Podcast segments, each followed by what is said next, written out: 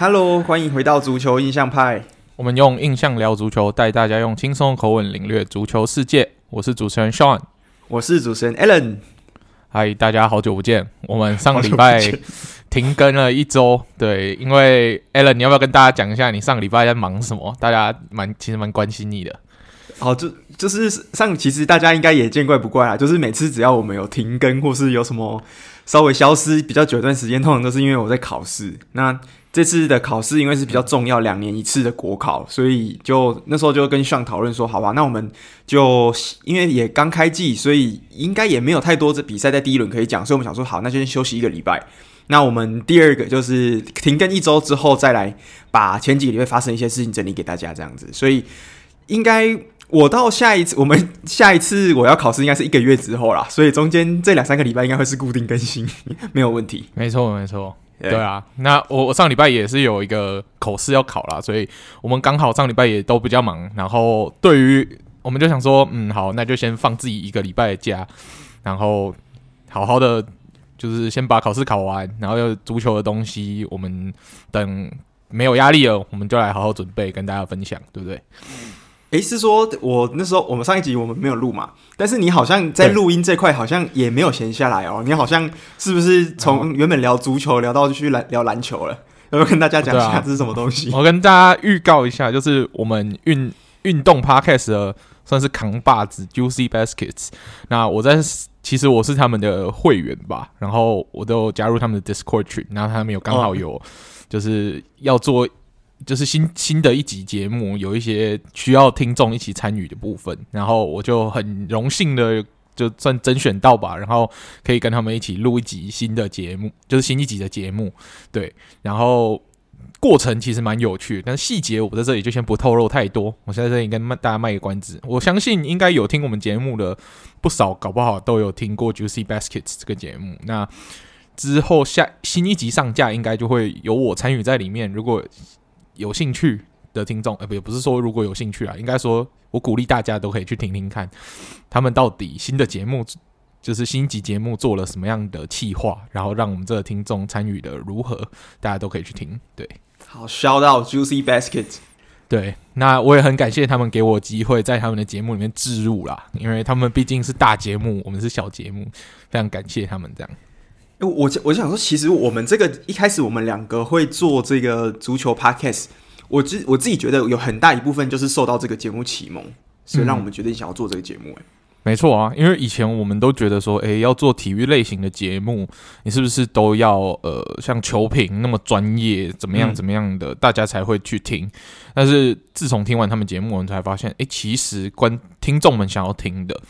是我们对于一些比赛的看法而已，然后反而希望我们用轻松，像跟朋友聊天的口吻去解析这些比赛，不用像球评一样这么专业的语气，还有这么专业的角度去切入，反而那个对于很多球迷来说可能太深了。那只有那些比较 hardcore 的球迷，或者是很希望再了解细节的球迷会更感兴趣。但是对于大众来说，轻松的口吻去聊足球，对他们来说才是。他们真正想听的节目，嗯，所以而且可以放着听，不需要太认真听。对对对，所以我们受到他们的启发很大，然后也跟就是也做了一档足球类的节目，这样对啊，非常感谢，不错哦，这个不错不错。好，我我其实也很期待下一集你到底那个感觉呈现是怎么样，因为我也不知道你到时候录的是怎样。是啊，对，好，那我们讲完了刚刚这几个礼拜发生的事情。那我们要不要来进入重头戏？我们的节目的主轴，足球呢？嗯、足球这两个礼拜发生了什么事情？足球这两个礼拜，哇，其实除发夹比较早开季以外，这两个礼拜其实五大联赛都陆陆续续开季。嗯、在这个礼拜最后一个开季的意甲也正式展开了第一个比赛日。对，那我所以我们就有很多的足球新闻，还有因为大家也知道转会窗其实还没有关闭，所以也是有不少的转会新闻要跟大家分享。那 Alan，听说你准备了蛮多转会的资讯要跟大家分享的，来跟大家说说看吧。好，那我就直接先从我们最常看的英超来讲好了，因为英超其实在今年的转会窗应该是五大联赛甚至是世界的足球足坛转会消息最频繁的，而且总金额最高的一个联赛。没错，那第一个第一个，我们先从兵工厂来下手好了。兵工厂，他我们知道，他去年的时候有把他们的季中的季中的时候有把他们的小将叫做 Joseph Willock 租借到 Newcastle 去。那这个小将那时候我们有提到说，他在最后 Newcastle 的时候连续缴出九场比赛都有进球的记录，所以当时大家说哇，离开了兵工厂之后，这名小将的潜力完全被解放出来了。结果今年在结束之后，一开始他就回到了枪手，就是兵工厂去训练。那大家想说，哦，那这样你会回到你上一季表现非常好的的 Newcastle 去嘛？那时候其实大家都还不是很确定。不过就在前一两个礼拜的时候，这个消息终于是尘埃落定了。那就是 Joseph Willock 这名小将呢，他最后是以三千万欧元的价格被卖到了 Newcastle 去。所以我其实蛮期待 Newcastle 有 Willock 加入之后，能不能打出一些进攻上的新花样。毕竟，其实大家常常在讲说，啊、呃，Newcastle 他们的锋线可能就是 Callum Wilson。那除了 Callum Wilson 以外，其他的并不是说那么稳。就像 Maximilian 也蛮强的，可是如果现在有 Willock 加入，我觉得会是一个不错的补强，而且至少能让这个小将有自己的舞台发挥。所以这是第一个新闻，我觉得还不错的。那第二个的话，其实。也是跟枪手有中间有传过一些绯闻的一个球员，就是来自车车的 Tammy Abraham。那 Tammy Abraham 一开始，希望你还有印象吗？我们那个时候上一上一集我们在跟 Saul 跟 Francisco 在讲的时候，我们说 Tammy Abraham 那个时候我们自己预测可能会是一个大风吹，例如说他可能会去亚特兰大，那亚特兰大的 Zapata 可能会去国米。但是那上一集讲的这个大风吹，目前看起来是没有发生，只完成了一点一部分而已，所以。这个 Tammy Abraham 最后他在跟多方交涉，一下子是罗马，一下子是兵工厂的，就是谈判中间，然后最后是魔力鸟的带领的罗马拿下了这名球员。那他这名球员其实也打破了罗马最近这几年的算是转会记录哦，他以四千万欧元的价格从把 Tammy Abraham 从切尔西带到了罗马。那当然我们常说。Tammy Abraham 是这几年切尔西算是养出来还不错的前锋，而且当时在 Lampard 时期的时候，第第一个赛季表现非常好。那现在放掉他是不是有点可惜？可能会有人有这样子的疑问。那所以当时在他们在做这个条款的时候，有加了一个回购条款。他回购条款的内容就是说，Tammy Abraham 如果在两年之内，他们想要买回来是有办法的，但是你只要花八千万欧元，也就是说现在卖出去价格的两倍，你就可以把 Tammy Abraham 买回来。所以他们其实还是对这名。如果他有养出来，哎、欸，你要想哦，当时卢卡库去国米好像是花了多少五六千万，对不对？结果买回来的时候也是买了一亿一亿多，所以我觉得如果到意甲好好养一下，说不定是可以有养养出这个价值的啦。OK OK，可可是你有没有发现，你刚刚说的那个大风吹其实还是有完成，只是他换队而已。是他换队，但是他的。对对，他就是因为他是没有他的大风吹循环，不是从亚特兰大这个点，而是变成罗马变成这个主角，对不对？对对对对对，他其实大风吹的循环还是完成哦，因为我们上礼拜在想讲，就是那时候的 rumor 是在传亚特兰大查巴塔嘛，但是后来定下来的主角变成罗马，然后查巴塔变成哲科，那就是变成哲科转到国米，然后。车车再把 Tammy Abraham 卖到罗马，就这样子去填起来，然后国国米把卢卡库卖到车车，所以是这样子一个新的循环，这才是最后的。哦，对，就是新的大风吹，但是还是绕了一圈，就对了。对啊，还是绕了一圈，还是有一个循环。对对对对，对。好，那所以这个，而且今年的罗马，虽然我们是说四千万打破了他的队史最高单价。的转会，但是其实除了四千万以外，今年的魔力鸟在花钱这方面也是完全不手软的。他今年的总花费就是转会窗的金额来到了将近一亿欧元，大概是九千七百五十万欧元左右，就接近一亿大关。那也是创下这门球会近年来的就是最高的转会支出了。那所以除了 Abraham 之外，他们其实也转来了，像是蛮多的左左边卫来替代他们受伤的 Spinazzola，还有他们的新的门将，就是从狼队转来，我记得是花一千七百万欧元买了的 Rui Patricio。所以这样零零总总加起来，大概就要一亿。所以以就是罗马这样子层级的一个球队，那花到一亿，我个人是觉得算是他们这几年非常大胆的一个投资。你希望你怎么看？我是觉得莫里尼奥这个这名教练是。不管到哪一支球队，都会让球队燃起争冠的希望吧。所以 他每到来一支球队，都可以说服老板说要花钱，要花钱，花钱才可以买冠军，花下去啦。对，所以莫里纽，我印象中他也是就是总转会金额，就是他执教球队所有的转会金额加起来，好像是历史第一名。第一是不是？对，对，他连在一些很抠的球队，或者是感觉起来没有那么有钱的球队，都可以莫名其妙让老板突然拿出很多钱来让他花，就是或者是你没有发现他有什么重磅转会，但是他那个转会金额零零总总加起来，就像罗马这次这样，像 Alan 说的，都已经接近一亿了。对罗马这种等级的球队来说，真的是不可思议。而且罗马今年。在就是今年意甲，其实我们说尤文这些比较老牌的传统强队，他的转会的补强，其实通常都是以卖人比较多，像是国米卖了一亿多的卢卡库。那在补强方面，其实真的没有像是罗马砸了这样一亿以上。所以今年真的魔力鸟奶意甲算是一个亮点呐、啊。我觉得从这一点就看得出来，罗马跟魔力鸟的确是想要冲一波，所以意甲会越来越好看。大家真的不要忘记关心意甲。哎，像你那时候，你最近不是讲我们现在讲到罗马嘛？然后你你刚刚有跟我讲一个新闻，是说有一个球员他从罗马的一支球队转到罗马的另外一支球队，要不要跟大家讲一下这是什么样的故事？嗯对，那就是罗马的 Pedro，也是以前待过切尔西的 Pedro，还有以前也待过巴塞隆纳。这个那个鼎鼎大名的 Pedro。他完，他成为了四十年以来第一个罗马城互转的球员。他从罗马跳槽到了拉齐奥，因为听说 Sarri 还蛮欣赏 Pedro 的，所以他不惜一切代价也要把他从同城挖过来，所以他就很开心的。换了球队，然后不用搬家，也不用换球，也不用适应新主场，反正都同一个球场。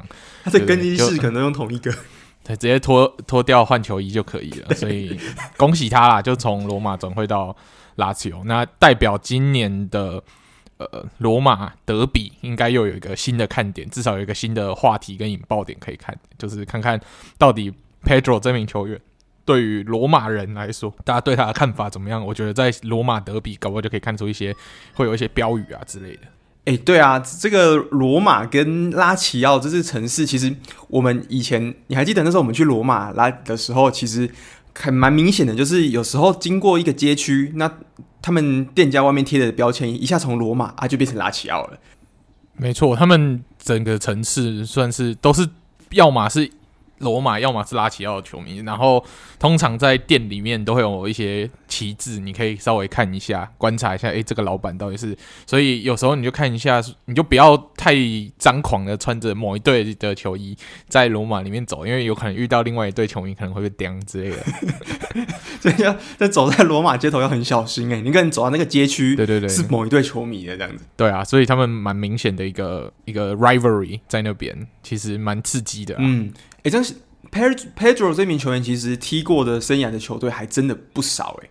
你看他从巴萨踢到切尔西，嗯，他荣誉也是满满。对，荣誉也是满满。他踢过的球队也都是大球队。虽然生涯末期他的就是转会的频率比较频繁，但是我觉得他也算是应该很多西班牙球迷心中蛮经典的一名球员了。对，没错。好，那我们讲完 Pedro 对不对？我们刚 Pedro 是从曾经有带过切尔西嘛？那我们现在顺便来讲一下切尔西好了。切尔西今年在英超的算是大傻逼，应该大家是有目共睹。除了曼城以外，大概比较重要的就是切尔西。那切尔西现今年他刚刚我们说的，从这个大风吹的这一个这个转会呢，转来了卢卡库。那卢卡库确定也是要接下切尔西的九号的球衣。为什么呢？因为原本的九号人选就是 Tammy Abraham，他已经到了罗马去了，所以卢卡库正式承接九号这个球衣。那除了 Tammy Abraham 以外，另外一个切尔西他们算是比较相关的，就是他们送走了他们的后卫 Emerson。那 Emerson 他今年是以租借的形式到了里昂去，所以今年的你有没有发现一个现象，就是感觉切尔西他的补人就是补前锋，但是他送走的反而是后卫，那是是不是感觉还会造成一种头重脚轻的感觉？你有你有这种感觉吗？我听我们的资深切尔西迷傻物在跟我们说。他说：“其实因为切尔西准备在后卫要干大事，啊、要花下将近应该是一亿的转会费，从塞维亚想要转来库德。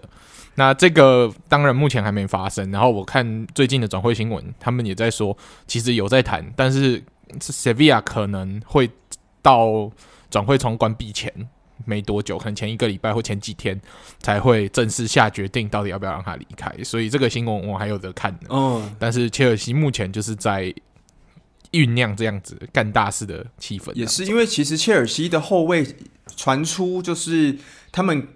可能会离队的人选也不少，像是之前的 Tomori 已经确定是米兰的。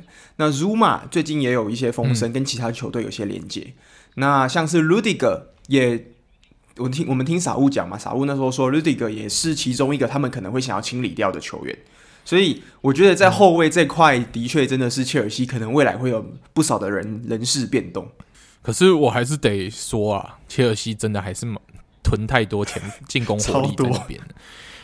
就是你只要每次看他的那个板板凳轮轮替，你就会觉得哦，这个板凳真的是哦，你给我浪费天赋的，这么多满满的天分全部堆在板凳。Vanna 现在也几乎不会不太会先发，Pulisic 常常也没得先发，然后 ZH 也常常没有得先发。就这些人在其他球队应该都是稳稳的每天先发的人选，嗯、但是。在切尔西全部都丢丢在板凳上，然后哦，OK，今天觉得好像有需要你了，你再把你拉上来。我真的觉得有需要那么多，就是这么多年轻的天分都放在板凳上，不给他们完整的先发时间吗？这样子真的好吗？切尔西，你看看我们力鸟，我们是不是很不错？我们把最强的全部放在先发上了，我们板凳一个人都没有留，很精简。对，我们就是十一，然后每年做的事情。每年做的事情就是一不一直不断续约，然后一直问说，哎、欸，要不要买人？要不要买人？考虑一下，考虑一下，然后就不。我们把所有的钱就买一个意思意思，对，意思意思买一下，OK。然后其他就是一堆续约新闻。你看今年又去莫沙啦，然后什么范戴克、Henderson 啊，Fabinho 还有 Alisson 全部续约了，全部都是续约的新闻。我转会新闻，你看完 Konate 之后就没有了。哎、欸，其实今年转出去的人还比转进来多。对啊，转会进来的，看完 Konate，嗯，好，好像就没事哦，好像就没有我们的事。对对，结果转出去的是像是 Shakiri，那昨今昨天也正式官宣了，Shakiri 他是以一千两百万的价格加入里昂。那我们 Harry Wilson 印象中好像是一千七百万的价格加入了呃富勒姆，所以其实这个我们、嗯、我觉得我们利鸟的这个板凳，其实你看这走的这些人，其实平常就是板凳的人。那我就让我觉得，其实不免有些害怕，就是我们的板凳好像越来越越薄了。对啊，而且以利物浦这个层级的球队，应该对欧洲的欧就是欧冠也是有一些野心，嗯、然后对于争夺英超冠军，甚至 FA Cup 都是有一些野心在的。那假设如果你真的想要拿三冠王，想要三线作战的话，你这样子的板凳深度，我觉得以利物浦这个层级的球队，想要三个都拿，你这样板凳深度是不可能的。很遗憾，真的是不可能。对，我们虽然是利鸟球迷，但是还是要很遗憾的在这边说，这是不可能，不可能的，是不是？对啦，真的是，因为你你想一下切尔西，再想一下曼城，他们的这个板凳深度，随便随随便便都可以拿拿两套到三套的先发阵容出来给你打。那我觉得长期抗战下来，这真的是蛮有难度的。尤其英超又有那个东歇，就是东歇的地域赛程，嗯、就是其他联赛都在东歇，然后我们有冬季。冬季圣诞特快车的地狱赛程，你如果阵容有一些伤病，那一段时间没有撑过去，你可能就那一段时间结束就脱离夺冠列车了，然后就下个赛季重新再来。这样子，我觉得对于利物浦这个等级的球队，好像不应该吧？嗯，吧我们再再且看一下，因为其实季初打出来的这几波还有热身赛，我个人是觉得他们的默契的确是满点，没有话说。我觉得应该是全英超最棒。但是，嗯，的确，伤病这东西是必要时间去验证的啦。就是如果运气好，没有人受伤，那我觉得利物浦还是会是顶级豪强。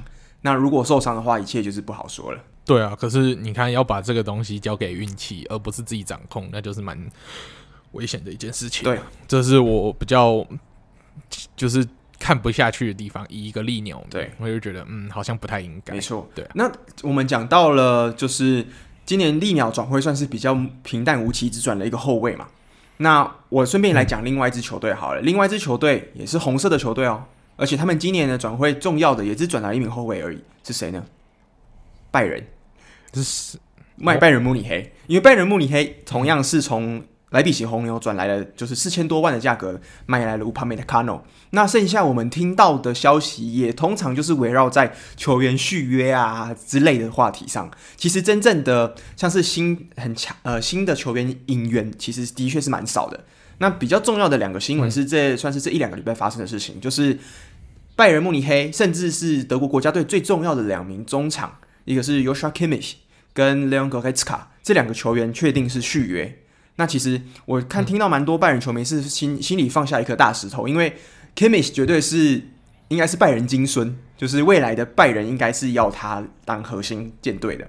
那 Goretzka 也是这几年虽然他不是拜仁体系出来的，可是他也的确是在国家队还有拜仁扮演的蛮重重要关键的角色，所以能把这一名奖名中场悍将就是算是续约，我个人是觉得还 OK，就是是让的确是蛮让人放心的。嗯，你没有话要说，谢谢谢谢拜仁 你，你没有话要说，没有话要说，我没有意见，续约就续约啊，很棒，续约很棒，对，好险没有买人啊，好险好险也没有买人，让我们多特球迷松懈一下，他们没钱要怎么买人？结果你们今年唯一赢拜仁就是你们买进来的球员比他们多哦。哎，好像是哎，对对不对？Yes，赢了，转会窗胜利，对，好开心，好开心完，开心完了。好，我我我顺便，那我们顺便来带一下德甲关于德甲的新闻啊。我们前前几季如果是老听众的话，有听过，就是上其实他的地主球队弗莱堡有一个他他蛮喜欢的球员，他也是蛮期待的一个德国的锋锋线的新秀，叫做 Luca Waldschmidt。那他的绰号叫森林王子，嗯、因为他的这个姓 Waldschmidt 就是有点森林的。我不知道那个字要怎么翻，就是跟森林有关的人就对了。森林森林工匠，对，应该算是森林工匠。对，那他去年的时候在，在呃季，其实，在弗莱堡表现一季蛮好的。那结果他就是因为可能不前年的时候表现蛮好的，结果去年就被一千七百万的价格卖到了葡超的算是豪门本菲卡。那本菲卡他。去年其实能上场的时间也有限，那进球什么的贡献其实都是有限的，所以今年呢，球季他就是被一千两百万欧元的价格哦卖回到了德甲，但是这次并不是回到他的老东家，就是弗莱堡，而是另外一支德甲这几年状况状况也是蛮稳定，而且我们前几年前几次在分析也有提到的，就是可能很有机会抢进欧战区的狼堡，所以。你怎么看上？就是虽然他不是回到你喜欢的弗莱堡，但是回到狼堡，让你有更多机会看到他，OK 吗？我我觉得不错诶，其实，因为你看今年狼堡又有欧冠可以踢，嗯、还一个年轻球员有历练欧冠的机会的话，我觉得他加入狼堡算不错了。而且狼堡比起其他在德甲可以踢欧冠的球队来说，他们的阵容深度也没有那么足，所以我相信 Waldschmidt 加入他应该是有一些上场机会。可以去争取，嗯、而且我们看到 Waldschmidt 在其实，在之前跟德国国家队有出赛的场次里面，他表现其实也不错。所以德国以缺前锋、缺九号来说，觉得 Waldschmidt 是一个可以观察的对象。虽然他不是说那种身体很粗壮、然后身高很高的九号，但是我觉得他的进球技巧也算不错，虽然还有点稚嫩啊。对，所以。我觉得他回到德甲算是非常好的一个生涯选择。那之后如果在狼堡有好表现，我也会不会为他加油？那希望他之后也是德国国家队的常客跟固定入选客。嗯，没错，其实蛮喜，而且我回到德甲，让你看到他的次数变多了嘛。因为我觉得你应该平常不会看普超，对不对？所以其实去年看到他的机会很少。对对啊，那其实蛮 OK 的。我觉得这这这个我自己也觉得是蛮好的一个交易，就是其实我觉得德国球员他们。感觉能在国五大联赛以外适应的很好的，其实也真的不多。我觉得通常回在回到德甲，嗯、其实通常可以让一个球员算是打开心在踢球啊。对啊，嗯，好，那我们讲完了德甲，那我们要不要讲一下意甲好了？意甲的话，今年其实也算是雷声大雨点小啦。意意甲的话，大概除了 C 罗的，算是这几天有传出一些消息，就是他置板凳，呃不是置板凳，就是放在。呃，替补出发，那可能有些人会连接到说是不是罢赛还是怎么样？但是其实好像也没有太大的一个就是传出说他到底会去哪里，而且尤文官方也出来说他百分之百会留在尤文，就是尤文官方说的。那除此之外，尤文本身他今年做出的交易，只有在最近这个礼拜，终于让我们等到了一个一笔，我觉得还算是我们之前就已经预测到了一个交易了，就是今年在欧洲国家杯缴出了两颗进球，非常漂亮远射的，来自萨苏欧罗的中场叫做 Locatelli。那 Locatelli 他这次是选择以头两年先以免费租借的方式加入尤文，那第三年的时候，尤文就可以有选择买他的权利。对，而且那买他的金额好像才两千五百万而已，有够便宜的。两千五百万很便宜。加对激励，然后还有一个激励条款，如果他全部符合，再多一千两百呃一千两百五十万。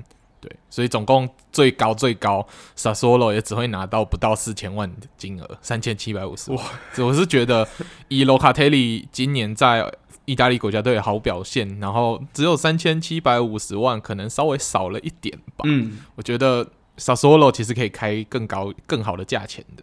不过他们已经做了这个决定，就祝福 Locatelli 在尤文可以踢出他生涯另外一个高峰的。嗯，没错，而且他其实第一场比赛就算是有上来。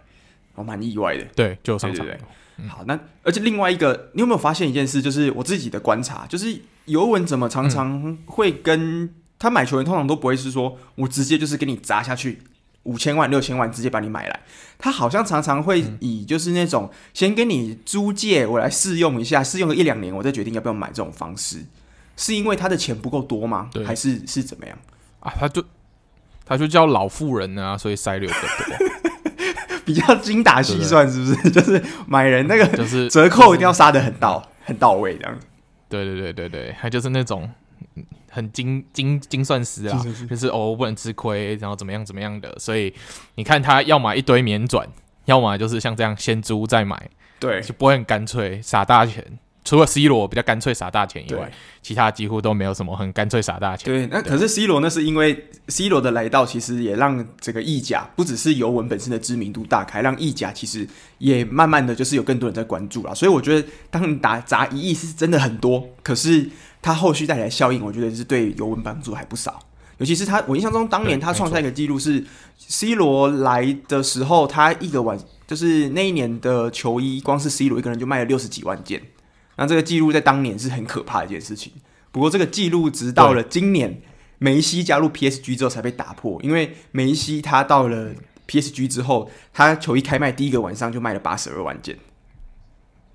对啊，就是 C 罗创的那些记录，全部都被梅西在今年休赛全部扫过一次，这样子。没错。好，那我们讲完了意甲的话。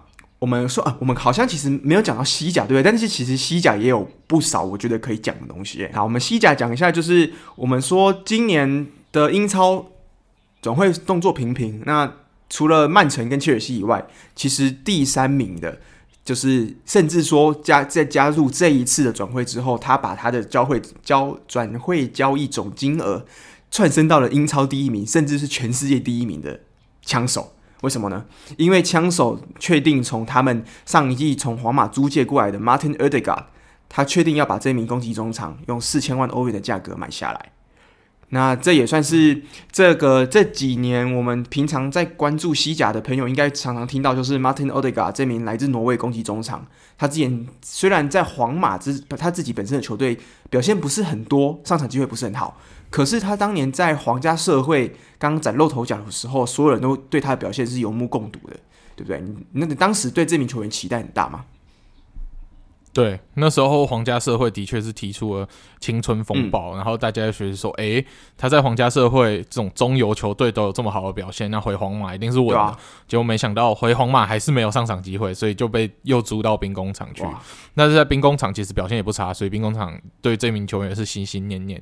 然后今年皇马换教练，本来想说，诶，Odegaard 是不是会进入教练的重用雷达里面？嗯、最后后来发现教练也没有打算要重用他，就把他以四千万卖掉。那他还年轻，二十三岁的样子，二十三还蛮年轻的。嗯、对，然后跟哈兰又是国家队队友，所以嗯，怎么会早早卖掉他？我也是觉得那时候还是看到蛮疑惑的，因为我是认为那时候我认为，如果皇马有埃德加，可能也是招揽哈兰的一个很好的棋子吧，就是算是找国家队好队友来招募哈兰的话，会是一个很好的方式。结果他已经把它卖掉，所以他就断了这个选择。这样，嗯，而且这这几年，那你觉得他加入枪手最大原因是什么？因为枪手今年其实是没有欧战可以踢的。他加入枪手应该是就是不想踢欧战，就是他觉得踢欧战很累，所以 每年只想打好三十八场加一场 FA Cup，就这样是不是？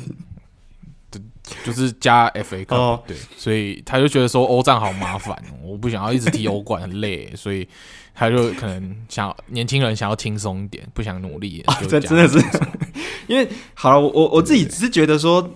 马丁内德加他会离开皇马，其实我是可以理解这件事情，因为他在皇马说实在的，这几年他真的是被冰得非常的惨。那皇马这几年的中场选择，其实从我们其实节目一直以来就讲了，就是那三个人，那名字应该也不用讲了，就是就是那三个元老，从五年前到现在从来没有变过。那就是而且嘎，如果他以现在二十三岁，二十三岁其实对足球员来讲已经不是一个非常年轻的时。的年纪了，他是应该应该已经要绽放光芒头角的一个年纪。可是他现在如果还在板凳深处的话，那我觉得对他来讲会是很亏的。像是我们之前讲的，杰斯林加、德里阿里这些球员，其实他也都是二十几二十好几了，那还是在板凳冰着，其实对他们的生涯发展都不是很好啊。所以我觉得来到了枪手之后，如果真的有他的上场机会，稳定先发，那他如果以后搞不好被皇马买回来，也不是不可能，对不对？对，好了，我认真说一下他为什么去。好，你说他他他去枪手，说实在的，因为枪手基本上在这一季，他们等于把他整条中轴线重新打掉重练，你没有发现吗？你看他的守门员也买了，后卫也买新的，嗯、那他就是枪手新的进攻中场核心。对，所以。所以他在枪手可以被当成核心使用，那他可以去踢适合他体系的足球。希望奥特塔就是会以他为战术核心去设计一些战术，让他踢得舒服一点。那比起这样子，就是比起在大球队放在板凳深处冰起来，那你这个心智跟球技，我觉得都会在板凳深处被磨掉。嗯、你可能会觉得说。哎，他好像很久没有上场，他应该还是一样强吧？你对他的印象可能会停在他以前很强的时候，但是其实冰一段时间，每次出来你会发现，哎，这个球员好像生疏了不少，嗯、就像一直受伤的球员一样，常常常没上场之后，你要他马上拿出以前你印象中的好表现，其实是蛮有难度的。所以他决定就是跳到稍微小一点点，但是知名度、世界知名度其实也不差的枪手去呃发展他的新的。生涯，我觉得算是一个很好的选择啊。那他如果又可以把枪手带回欧战区的话，封神，那哇，他真的就会变成新一代的，就是可能新丁丁有吗？就是新的 De Bruyne 这种称号都会慢慢的附加在他身上。对，然后挪威国家队搞不好就靠着他跟哈兰就成功复兴，打出北欧奇迹。哎、欸，对，那。哎，希望你我们他刚刚我们讲到，就是他复制钉钉，要说复制钉钉嘛。那我自己想到，我心中想到的是，他其实他的生涯的的走向有一点点类似一个球员呢，就是现在人在费内巴切踢球的德国球员，叫做梅苏尔切二七二。因为二七二，我们记得当年他也是一名攻击中场，那他也是从皇马来到枪手。但是你知道，我自己觉得为什么会让我。这个点特别觉得有点让我想起二七二呢，是因为你还记得当年二七二到了枪手的那一年是二零一三年嘛？那那一年同时也是一个教任刚上任皇马的第一年，你知道是谁吗？是我们的呃安全洛蒂安胖，没错。所以在安胖来的就是来皇马的第一个球季。球队都至少会放走一名攻击中场，这是算是这两次至少都是应验的啦。就是安切洛蒂来，他们就会放走一名攻击中场到枪手。至少从我们二七二到现在埃德加，都好像有种这种既视感。所以我那时候想到，哦，那感觉好像他跟当年的二七二那个生涯的曲线也稍微像，但是不一样的是，二七二在皇马已经打出了他的生涯价值了。那到枪手是是延续他的发展。那埃德加他反而是来枪手之后，要寻求尝试突破他自己生涯的一个方式。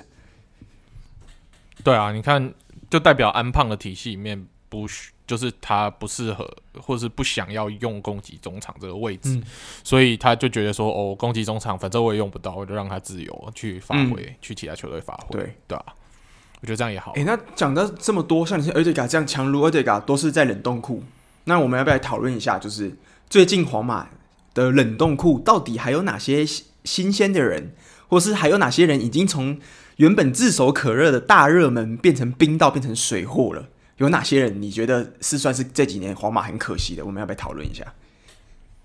皇马很可惜的，我觉得是水货，就阿森西奥跟伊斯科吧，这两个 从金童变水货。阿森西奥比较可惜是他受大伤回来以后，就一直没有他大伤之前的那个爆发力。嗯跟他的那个盘带突破能力好像就衰退不少，所以其实踢得蛮挣扎的。然后那个十一号背起来特别沉重，毕竟上一个背十一号的可是全盛时期 Gareth Bale，对不对？大家这样比较起来，你就会觉得啊，这种咖也在背十一号，是不是有比较型？有比较有伤害？对，对对对对对。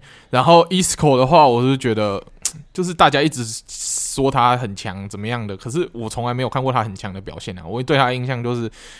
一个板凳球员，然后表现普通，但是就是整天都在传什么高额转会要去哪里又去哪里，我就不懂大家对他的 hype 到底是从何而来。而且他年纪其实蛮大，不要看他那张脸，其实他年年纪不小了，所以我觉得他的剩余价值可能也不多了，对吧？但是这些人，你觉得对他们来讲比较好的方式是征战其他的五大联赛的顶级豪强，还是干脆从西甲的中下游慢慢练起？你觉得哪个对他们发展比较好？我觉得他们也不用练了啦，就是他们去西甲中下游发展，发展是不是？对，他们也不用练了，他们也没得练了，他们的天赋已经就不会再有太多的未兑现的天赋了。他们大概就是这样，哦、所以他不如去有更多空间的球队发展，这才是他们的当务之急。不要再就是归在皇马。对，重点是有稳定上场时间，可能对他们来讲是比较重要的。对对对对，对。那除了 Isco 跟 Asensio，这我们之前讲的嘛？那我们想想到是那 Vinicius Junior 呢？Vinicius Junior 你怎么看他？他不是他不他不会他没有被冰起来啊，他都还有可以先发，所以我觉得还 OK 啦，还 OK。那我觉得对对对，Vinicius Junior 这这个球员就是他突破能力很好，但是就是他的 finishing 跟传球能力可能还要需要练一练，因为他的传球能力之前就害他这样子被我们的。笨马奔着马给霸凌了一下，嗯、所以对他要好好再加油啦。他还是有天赋啦，年纪毕竟不大，所以还有救。OK，好，好，我们讲完这些年轻人，对不对？其实重点是为了要，我是想说带出一个，就是皇马如果一切没有意外的话，明年将会有一个世界级的重磅转会可能会发生。像你要不要跟大家讲？也不是一切没有意外吧？是一切都如果一切有意外的都错的话，如果有意外的话，可能就会有一件事轰动世界的超级重磅转会会发生。希望你要不要跟大家讲一下这个大胆的想法？因为我们我们应该都知道，皇马球迷一直在等两个名字，一直在等两个名字。出现在他们的球员名单，一个是姆巴佩，一个是哈兰。那我们都知道说，姆巴佩之前一亿八千万转到 PSG，所以他要转走的价钱，我觉得不会更更贵啊，高，可能两两亿、两亿二，甚至破内马尔的两亿两千万都有可能，对，对不对？所以要有这么多庞大资金，对于最近财政状况很差的皇马来说，其实蛮困难的，嗯、几乎是几乎不可能。而且皇马已经好几个转会窗，其实都蛮客家，都没有转，很不像皇马会做的事情。所以所有的球迷都是觉得，哎、是不是在等姆巴佩？是不是在等姆巴佩？然后另外一个就是厄林哈兰。那厄林哈兰的话，他今年呃背包杯多特蒙德觉得说，他价值一亿七千五百万，所以一定要一亿七千五百万，他才愿意放这名球员走。哦，这很贵啊。对对对，但是他的合约到了明年有一个 releasing clause，就是算是交一笔违约金，可以让他就是早点离开这样。对，那这个金额他们本来是只有七千五百万，但是最近他们跟他的经纪人谈说，哎，我们可不可以调涨这个金额？所以这个金额最近从七千五百万涨到了九千万。那姆巴佩跟巴黎的合约是到明年夏天到期，那他们目前还没有续约，而且对续约还没有共识，嗯、所以不知道会怎么样，所以我才会说，如果一切有意外的话，就是如果姆巴佩没有跟大巴黎续约，因为大巴黎基本上有钱，他姆巴佩要什么，他几乎都给得起，所以现在是看姆巴佩自己的意愿，他到底要不要继续留在法甲，还是他想要去皇马追逐他儿时的梦想，加入他儿时的梦幻球队呢？这个是他个人的意意愿嘛，所以我才会说，如果有意外的话，他没有续约，然后哈兰就是九千万就可以买到了，所以。皇马明年最低最低只要花九千万，就可以把这两个未来超超级巨星给收入麾下。九千万买这两个，九千万买这两个是史上最划算的价格，哎，真的。哎、欸，如果买来皇马直接重建成功吧？皇马直接重建成功啊，直接变成就是欧冠大热门那种等级的。对，哇，天哪，那。而且，如果如果皇马来的话，那姆巴佩姆巴佩扛边路嘛，那哈兰跟、嗯、跟本泽马这两个世界上最强的中锋，之后还有这、嗯、这群，我觉得还是经验非常老道的这些中场球员。那可能后防，我觉得后防可能会是皇马也是要想办法，就是做一下，就是做一下动作的啦。因为后防其实以配得上皇马这块金字招牌来讲，现在的这块后防的确是稍微不合格。对。对没错，可是九千万可以买到这两个人，我真的觉得天哪！点对，好，那我们再讲另另外一个，也是算是 rumor，目前其实没有没有什么太大的定啊，没有太大的就是明确消息的，但是是德国的 Sky Sport 他们传出来的一个消息，就是我们知道我刚刚讲到中中锋嘛，那世界上最强的中锋也是这几年算是表现最火烫、最稳定的，就是莱万豆腐司机 Lewandowski。Lewandowski 他最近传出一个消息是说，他希望可以在他的生涯的三十五岁之前。转到新的球队迎接新的挑战。那他现在人已经三十三、三十四岁了，意思就是说，他希望可以在明后年这中间，可能会想要离开拜仁，去寻求五大联赛其他更更多的挑战，或是其他的联赛的强度这样子。那这则新闻的重点是，拜仁在这个时候传出来的 rumor 是说，他们把莱万这名中锋开价一亿欧元。那你怎么看？一亿以三十四岁、三十五岁的球员来讲，一亿会不会是多了点？什么什么多了点？超多的好不好？根本乱开价啊！他们就没有想要卖乱开价，那个价钱是开好玩的，不用理他。会不会觉得？嗯，可是如果这个价钱是不是有没有？你有没有感觉是，就是有点隔空喊声给曼城听的？就是哎、欸，你是不是有一亿？那你是不是想买中锋？他是不是有点就是在呼应说可以来买一下这样子的感觉？没有吧？他是直接在嘲笑曼城嘛？你是不是盘子？是我这里有盘子价，是盘子就来买这样子。对对对对对，不会啊，那一亿是乱开的啊！我觉得你一亿要买一个超过三十岁的球员，就是一个三十，就是他重点是他超过三十岁以外，他不叫 C 罗，他不是梅西，要花一亿买不可能，很难呐，只是是真的很难。对，而且莱万算强归强，可是他创造出来的商业价值，你觉得会像 C 罗当年一亿转会的那个商业价值？我觉得也不会。所以你如果花一亿买，就是亏。不不会有不会不会有赚钱这个选项的，就是亏。对，就是它可能商业价值不真的不会有太大的涨幅，它顶多体现在是可能战术层面或是他的球队的战绩。可是如果你要用什么，就是球队的关注度啊，你说 IG 莱万来了曼城之后，或是去到其他球队，你要 IG 能瞬间涨个一两千万粉丝，我觉得是不可能的。对啊，而且再加上莱万目前他最高层级的联赛就挑战到和。德甲而已，他要去踢其他联赛，能不能适合？而且都已经几岁，你还要让他去调整，能不能就是配合得上，又是一个问题。那如果他买来水土不服，那状况不好怎么办？对不对？这都要考虑。而且他现在的年纪，那如果他今天没有办法让他调整的时间呢？如果他今天二十岁，你还有机会让他慢慢调整、嗯、慢慢进步。那如果他今天他他现在已经是这个岁数了，你要再让他给他时间吗？他已经没有时间了，他是剩下最后几年。人家这样想，如果假设，我觉得现在曼现在的拜仁也必须要真的要审慎思考一下他们未来的中锋人选的，因为莱万算现在还是非常强，那还在巅峰，可是能有几年吗？我觉得可能三年，那最多最多最多就是五年，可是其实那都是已经算是高估了。那我觉得曼呃拜仁应该势必是要找一个中锋人选，那就让我有点害怕，就是明年的哈兰九千万就买得到了。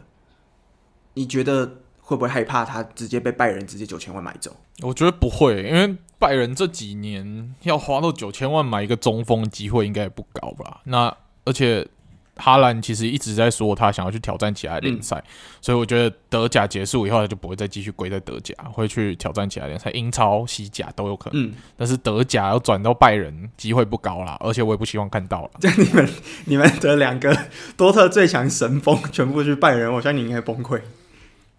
哦，如如果这样子的话，我明明年开始不看德甲，直到哈兰消失在拜仁为止。对。我在这里发誓。等一下，那我先讲，如果莱万转队，你会开始看？你会开始看拜仁吗？哎、欸，开开始看德甲？不会啊，不会是不是？莱万转队，我不会开始看拜仁啊，不会，心伤心太深了，现在这个时候不想看了。不，没有啊，就我本来就不喜欢这支球队啊，我为什么会因为一个球员来？OK OK，突然就就开始关心，不会，不可能的，放心。好，放心，我们多特脑粉还是多特脑粉，不会不会有任何辩解的。拜仁从来不在我关心的雷达上。好，OK。好，那我们讲完了刚刚说的 rumor 嘛，那我来这边要来考一下 Sean 你一个人知识，不知道你刚刚有没有注意听？来吧，也不是冷知识啊，我就我就是考考你，你知道今年全世界在目前二零二一、二零二二的转会窗花钱花最凶的球队是哪一支吗？花钱花最凶的、哦，嗯，切尔西吧？不是，切尔西只能排名到第二名而已。哎呦，切尔西只能排第二，还有比他更凶的、哦。嗯，很凶哦、嗯，很凶是不是？很凶哦，难道是？难道是一些中下游球队吗？哎、欸，看你怎么定义中下游啊？但是我觉得你讲中下游有可能会认同，这是兵工厂吗？没错，就是兵工厂，兵工厂那真的是中下游，没错。不要，你去，但是他花看看他现在的排名啊。他的排名是那个那个可能用 iPad 才看得到，啊、用手机一下子看不到。求认同。好啦，但是兵工厂虽然我刚刚可能 就是有点善笑他说是中下游球队，但是他今年在转会窗花出去的这个钱，绝对是世界顶级中顶级的存在。他今年转会窗到现在目前为止已经花了一亿四千万欧元，天哪，一亿四千万欧元！我觉得你要有自信一点，不是可能善笑，就是在善笑。哎 Okay、欸，我以为你要纠纠正我那个转会费，结果是还在回在讪笑这个话题。什么叫做可能？就是在善笑啊，没有可能这回事，就是在善笑。善笑归善笑，但是你看我们利我们利物浦拿不出，我们连一亿不要讲一亿了，我们连他的一亿四千万的零头都花不出去，大概只花了四四千万而已。但是他们老板克伦克.我不确定是不是因为这几年被球迷真的在网络上霸凌，或是就是骂得很惨，但是他的这个决心真的让我觉得，哇，天哪！枪手，你虽然平常微笑归笑，但是老板还有整个球队，你要补强还是可以补强的。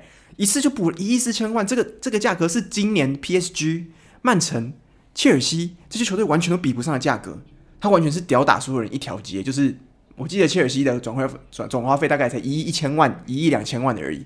那他直接硬生生多了这多了三两三千万。那其实买来球员其实。也就是像刚刚说的啦，他整条中轴线大概都换过一次，像是他的呃后卫转来了五千万的 Ben White，还有最近从应该是从挪威智诚，诶，应该是从 Sheffield United 吧，就是这两支球队对 Sheffield United 对他转来的 Ramsdale，那他花两千八百万的价格买来这个守门员，那另外一个是他们从之前呃转来的另外一个算是年轻攻击中场三呃三 B Lokonga，还有再加上 Ødegaard。这些球员种种零零总总，一个人大概平均均价三三四千万左右，那加起来就是一亿四千万。所以他并没有说在像是卢卡库或是 Grealish 一次就是砸一亿在一个人身上，但是他有点像是我们刚刚说到罗马这样子，他一个球员就是花三四千万，那堆了好几个就一亿四千万。对，嗯，所以这是今年我自己觉得我自己觉得蛮意外的啊，不知道你会不会这样觉得？就是我从来没有想过枪手会是今年转会费花最凶的一支球队了。不会啊，我觉得就是枪手，就就是枪手的正常发挥。他花那么多钱，可是你一个球迷来看，你有觉得他进步很多吗？没有吧？还好，就只是看到他一直花钱，还好，对吧？啊，他那个钱花一亿四千万，然后还是这样的效果，你会觉得嗯，好像很厉害吗？也不会，你只会觉得说继续善笑他们吧。花这么多钱，现在还一两轮联赛结束一分都没有得，两然后被灌了四球这样子，嗯。对了，他 OK 一亿四千万，其实笑归笑，但是有一个重点，是因为他们的他们的中后卫组合 Gabriel 跟 Ben White、嗯、这两个球员都目前是没有伤的情况下没有上场。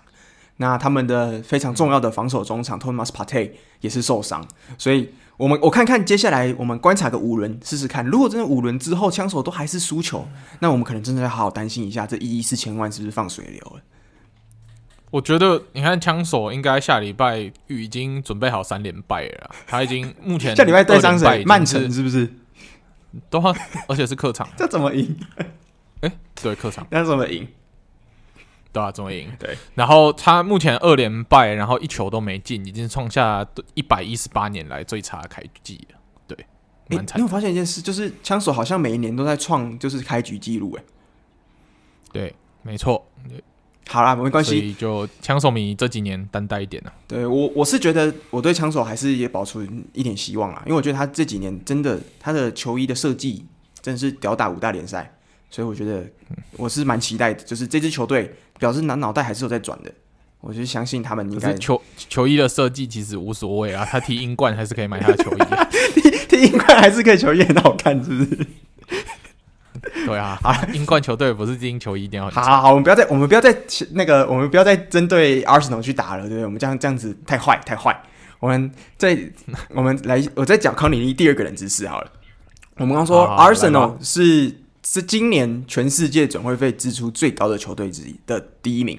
那像你知道过去五个球季，我讲的是五个球季加总哦。你知道英超五个球季花费最高的前五名球队是哪五名吗？你不用讲顺序，太多了吧？你就直接讲五个球球队就好了。哦，曼联、曼城、曼联、曼城都有吧？有。切尔西有。兵工厂有。好，还有一个热刺，不是。阿 S N V 啦不是。第五名是谁？嗯嗯嗯嗯。第五名，第五名，第五是一支很令人惊讶的球队吗？不会让人很惊讶，就是没有到很惊讶。但是你讲出来，我觉得应该也还 OK。你就是在还在狐狸城，狐狸城不是还在合理范围吗？对，嗯，就他的确是，他的确是有这个规模在的。李之联不是李之联，李之联就过去五年没有在英超，只有一年而已。哦 在英超有规模在，对，我 Big Six 还剩下哦，利物浦没有，利物浦是第六名，有一个球队比利物浦花的钱还多，比利物浦花的钱还多，然后表现可能比利物浦还烂，对，也不是说可能，就是。比利物浦还烂，对，哎、欸，有谁啊？想一下，Big Six 我都讲完了，哦不，我没有限定 Big Six 啊。没有，我是说我 Big Six 都讲完了，对啊，然后接近 Big Six 的球队我也讲完了。来想一下，还有谁啊？哦，那个吧，Everton 吧。没错，就是 Everton。Everton 过去五年总共花了五亿欧，五亿英镑，所以他是排名在第五啊。嗯、那他其实只差我们利鸟大概四千四千八百万。哎，我刚刚讲说单位是欧元，四千八百万欧元。嗯，四千八百万嘛，不是四亿八千万欧元。对，所以其实差不多。但是，啊、等一下，四千八百万吧。你说他花了五亿，然后跟我们利物浦差四亿八千万，不是？那五亿，我们利物浦是四亿八千万。哦哦哦，对，跟我们利物浦四亿八千万差了大概一千多万，一千一千两一两千万左右而已。哦，哦，OK OK，对，我 我刚刚想说，我想说想说怎么会这样？差四亿八千万，其实是补了谁？到底 Everton 有谁可以多个五亿出来？没有啦。那其实 Everton 这几年补的球员。就是他之前补 Sigurdsson 嘛，那之前还有呃 Ancelotti 来的时候，其实那一年也其实花了蛮多钱的，因为他花了买 Doucouré 又买了呃，印象中是 Hamet Rodriguez 还有 Allan 这些球员，对啊，所以这近近几年他的补强、嗯、虽然并不是像五大联赛一次就砸好砸好几亿，但是他每年都是有稳定的输支出的，对，嗯，对，没错。好，那刚刚你讲到的这个。Aston Villa 跟 Tottenham 就全部都是排第八、第九，其实也是还蛮前面的。尤其是你看最最近这几年，Aston Villa 也没有在英超，是去年才回来的，他就马上挤回来。对对，OK，好，那再多加一个冷知识考你哦。这个其实有点难，但是我就是想要考考你，就是你知道今年，我觉现在题目回到今年的转会窗，今年二零二一二二赛季的转会窗，我们纵观世界所有球队，就是所有的球队哦。前二十名的球队，就是前二十名花最多钱的球队。不要跟我说讲二十个球队，我会疯掉。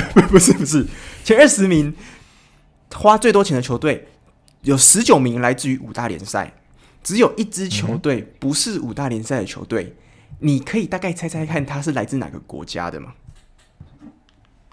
才来自哪个国家、哦？对，嗯，难道是荷甲吗？不是荷甲。葡超不是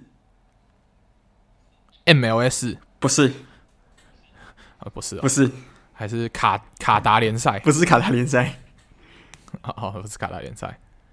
诶，还有哪里啊？我你往欧洲去想，我就提示欧洲，二二二超吗？哦，蛮接近的哦，但是不是二超，还乌还是顿内刺客矿工。哎、欸，你也蛮强的，一听一一讲就中。对，乌克兰联赛的顿内茨克矿工。哦，乌克兰联赛就是顿内茨克矿工，他们在今年呢，他们在世界的转会窗排名支出是第十七名。十七名的意思是什么？他还比热刺跟利物浦多。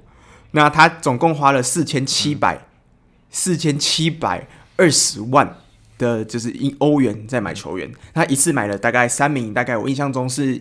每一名球员大概是一千六百万欧元左右的价格买进来的。那我觉得以乌克兰超级联赛，虽然他是乌克兰超级联赛的，就是豪强没错，但是以他这个等级可以花到四千万，我真的觉得真的算是算是豪值千金了啦。对我我总是最近在看这个二十前二十名榜，他就说哇。怎么全竟竟然有一支是非五大联赛的，而且还不是我们所说比较有钱的联赛，嗯、像是荷甲。我刚听到你，我听到你的问题，我都我都以为你要我排二十个球队，吓死我了！我排二十球队，我们这集可能要两个小时，不一定嘛。有时候为了考倒我，对，不不择手段，不择手段，而且顺序要对哦。我怕，对，不要，不要打不出来。好了，两三个小时。今天我们算是转会的 rumor，大概讲到这边。那像你要补充了吗？我们没有什么特别要补充了，就这样吧。好，OK，那我们直接转会讲完了，对不对？我们来讲一下这过去这两周发生的有趣的欧洲足球新闻。来吧，我们欧洲足球新闻，Enlight me。第一则，第一则其实也是来自英超联赛，英超的球队就是我们的热刺。热刺它迎来了算是史上第一次五大联赛的欧洲协会杯的对战。那他对上的是葡超第五名的球队，我名字忘记了，但是。重点是结果令人稍微有点意外，因为他们竟然一比零输给了葡超第五名的球队。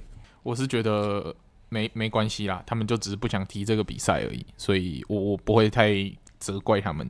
你看他们派上的阵容，你大概就知道。他们派上阵容，说实在，我只认识 Bryan Gil，其他人我都不认识。对啊啊，对，对于热刺这个等级的球队来说，他们不想踢这种第三层级的欧洲。欧洲比赛我觉得合理啊，早点被淘汰掉，然后可以专心准备联赛、FA Cup 这些国内赛事，然后好好的冲回前四，联赛前四，可以明年踢欧冠，对他们才是最好的选择。我觉得其实对这个热刺这个等级来讲，他们。其实协会杯的确是我个人觉得这个应该不属于这种 Big Six 层级的的比赛啦，因为你要就你就算赢了这个欧洲协会杯，那你的等级你也不可能说拿了协会杯冠军里面就可以打欧冠，我觉得没有这件事情。那如果你要真的要把球队的心力花来拼就是欧战荣誉的话，那不如你今年就干脆抢六就好啦。你抢六，你明年还有欧霸打，或是你抢四，明年有欧冠打。其实我个人都觉得说，如果以热刺，尤其是热刺现在它的本身的阵容深度也没有那么足够的情况下，如果你要两线作战，而且是作战在这一个其实相对前两名的欧战没有那么重要的比赛，的确是有蛮多操作空间可以考虑一下要怎么做啦。对，而且我觉得协会杯其实主要主要能够争冠的球队，在我看来就这三支，就热刺、柏林联跟罗马，呃，跟罗马。对，这三支，那目前热刺看起来是想不太不太想踢，虽然还有第二轮啊。如如果我是热刺教练，我第二轮我就让年轻球员上去练兵，我不会想要太认真，就是面对这场比赛，而且早点结束，我才可以早点把我的球队配置，然后重心全部放在比较重要的比赛。对，对我我是我也是这样，就是有有同样看法啦。我觉得以热刺这个等级的球队来讲，打进欧冠远比在欧洲协会杯拿冠军重要一百倍。对啊，好。那第二支第二个我们要讲的欧洲新闻是，算是我们的好朋友 Francisco，他前几天特别就是 tag 我们说，好讲一下这个他自己发现的足球小消息。那我们就帮他再代替他说出这则足球新闻给大家分享一下，蛮特别的。就是我们前几天在讲的这个欧冠的，虽然正赛还没有开打，但是欧冠的外围赛其实这几这个几个月已经就是就慢慢展开了，尤其。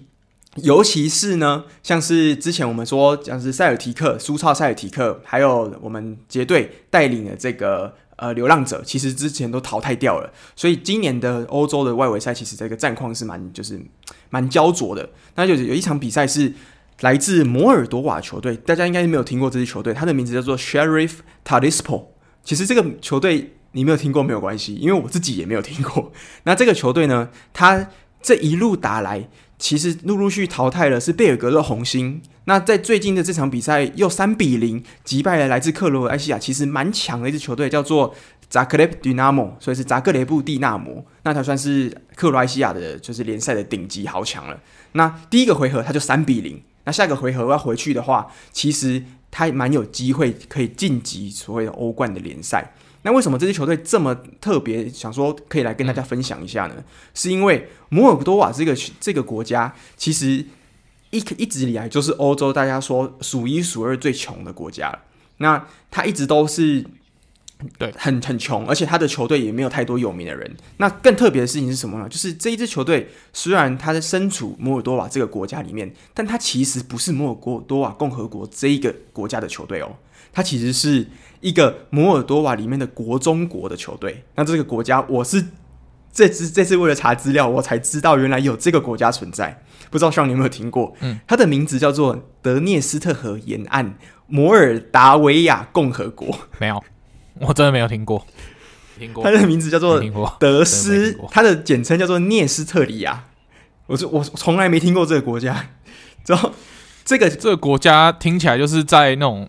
英雄战争片里面会被拿来放核弹，然后我们的主角要去攻陷的那个国家，或者是零零七电影里面大坏蛋住的国家，听起来大概是这种。一个可能是复仇者联盟里面他们去的那个国家这样子。哦，你说像苏科维亚一样吗？对，差不多。对对，类似那种感觉。对，这个这个国家其实真的很小，而且它其实是当年是从摩尔多瓦里面独立出来的。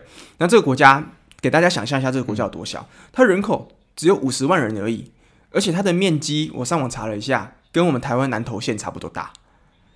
那你要想象这一个这么小南投县大小五十万人口的一个国家，打进了欧冠，这个感觉我觉得很疯狂，因为应该是从来没有人办到过这件事情，而且尤其是他一路打败的，其实都是我们这几年在欧冠正赛里面常听到的球队，像是贝尔格勒红星啊。还有萨克雷布迪纳摩啊，这些球队其实都是五大联赛以外的其他周边联赛蛮强盛的一些球队，所以我觉得他打进去算是创造了奇迹啦。而且尤其是他这个国家还不被很多国家承认哦，他其实算是一个在摩尔多瓦人的心中，他自己就是一个自治区而已，他自己摩尔多瓦是不承认这个国家存在的，所以这是很特别的一件事。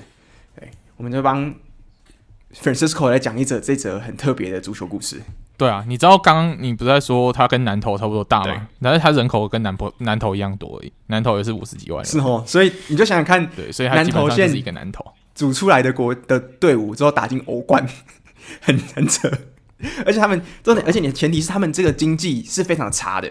所以啊，我们我们台湾是不是可以稍微燃起一点希望，组一支征战亚冠的球队？组征战亚冠球队是不是？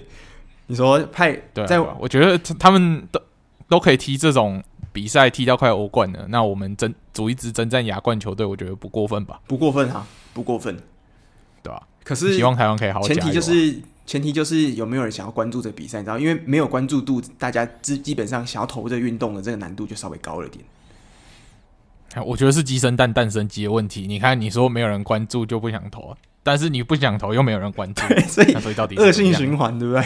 很难，就是是啊，到底要从哪里切入呢？我要先培养出好球员，还是我先培养观众？这个，对啊，嗯，这个很难切入吧？所以还是要有人赶快做下决定，好好切入，看看有有没有机会可以培养出一支可以征战亚冠，或者是亚冠强权。没错，对啊。好，那我们讲完，这是第二则，算是蛮蛮有趣的地理地理。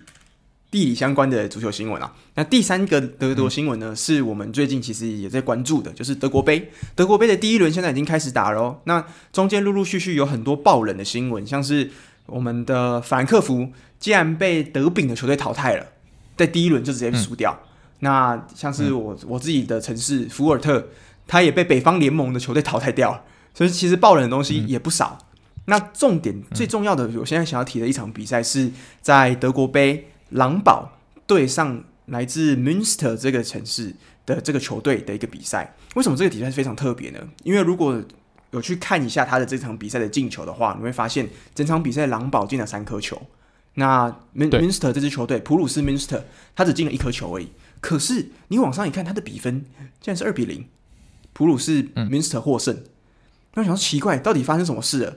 结果去查了一下，才发现原来是因为狼堡的教练团在延长赛的时候多换了一个人。他们原本联赛就是。德国杯只能最多换五个人，他们在最后一百二十几、一百一十几分钟的时候多换了第六个人上去，就被整个就是德国 德国杯的协会发现，就直接取消他们的资格，就变成二比零判对面赢球这样子。所以我觉得这件事情是蛮扯的。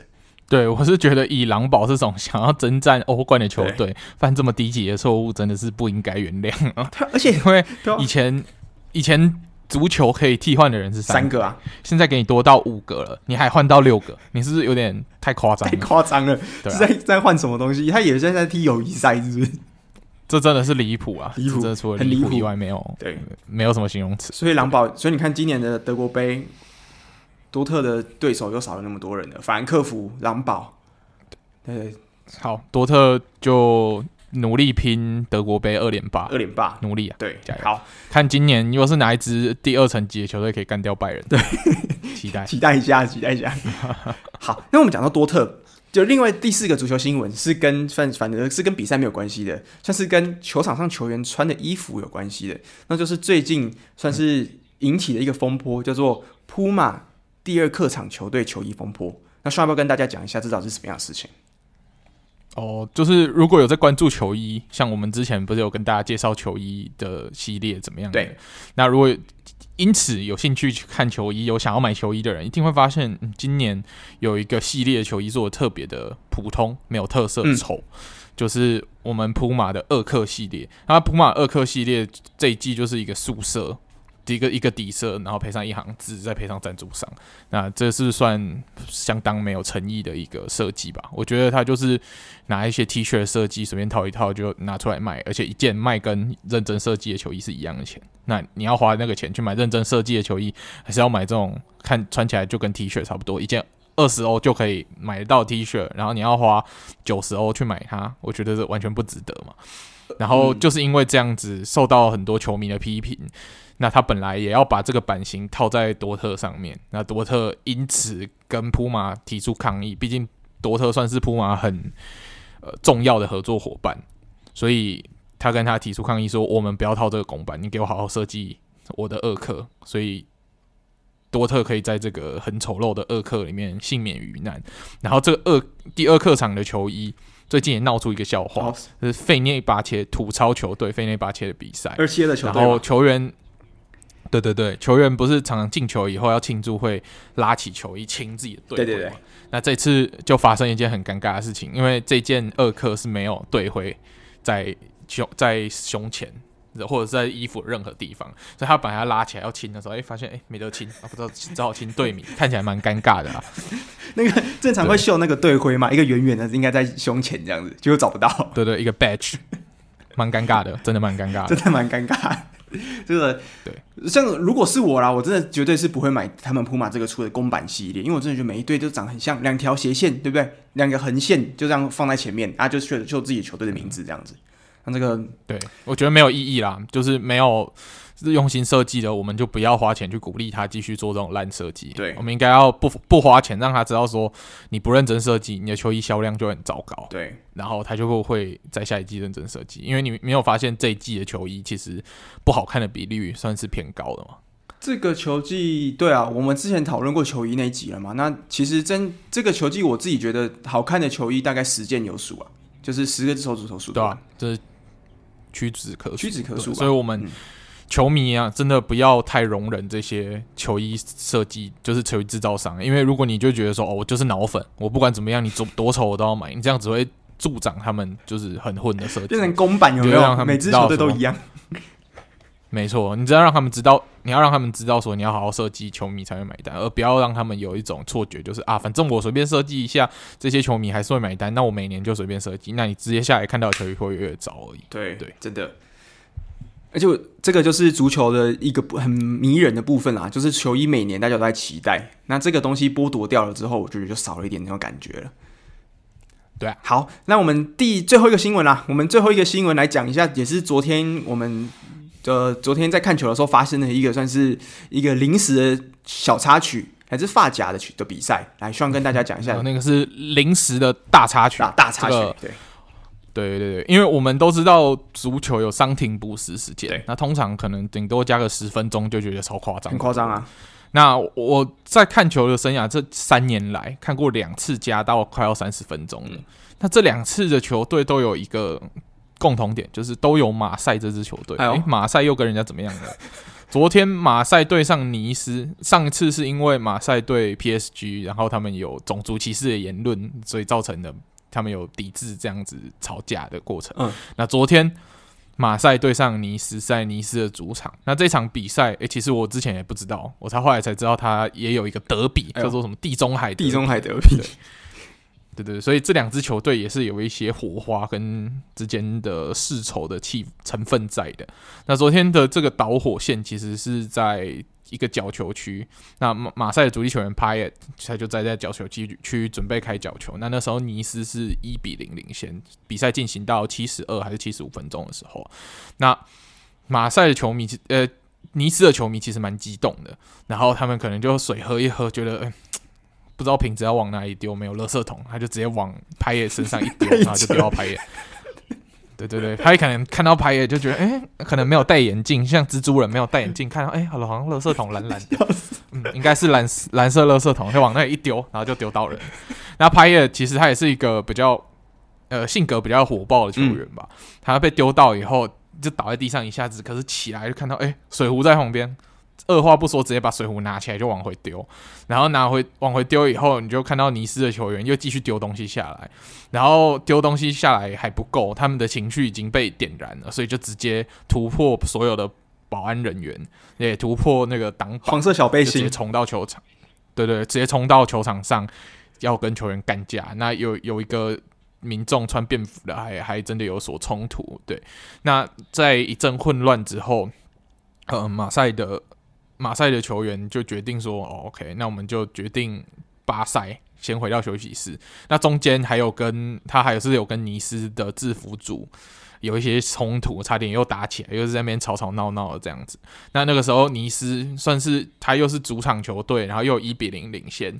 然后那时候他们好像有询问裁判说：那这样子要怎么办？要继续比吗？还是他们裁判也跟马赛说：如果你要。”罢赛的话，那你就是判三比零输球哦。嗯，那继续比的话，就是一比零的落后，继续把比赛比完。对，但是马赛就蛮不爽，他觉得说，今天你尼斯的主场球迷这样攻击我们，我还要让你，我还要让你三比零获胜，或者是有可能一比零获胜，然后把这场比赛踢完，这样对我是不是很不公平？所以他们就坚决。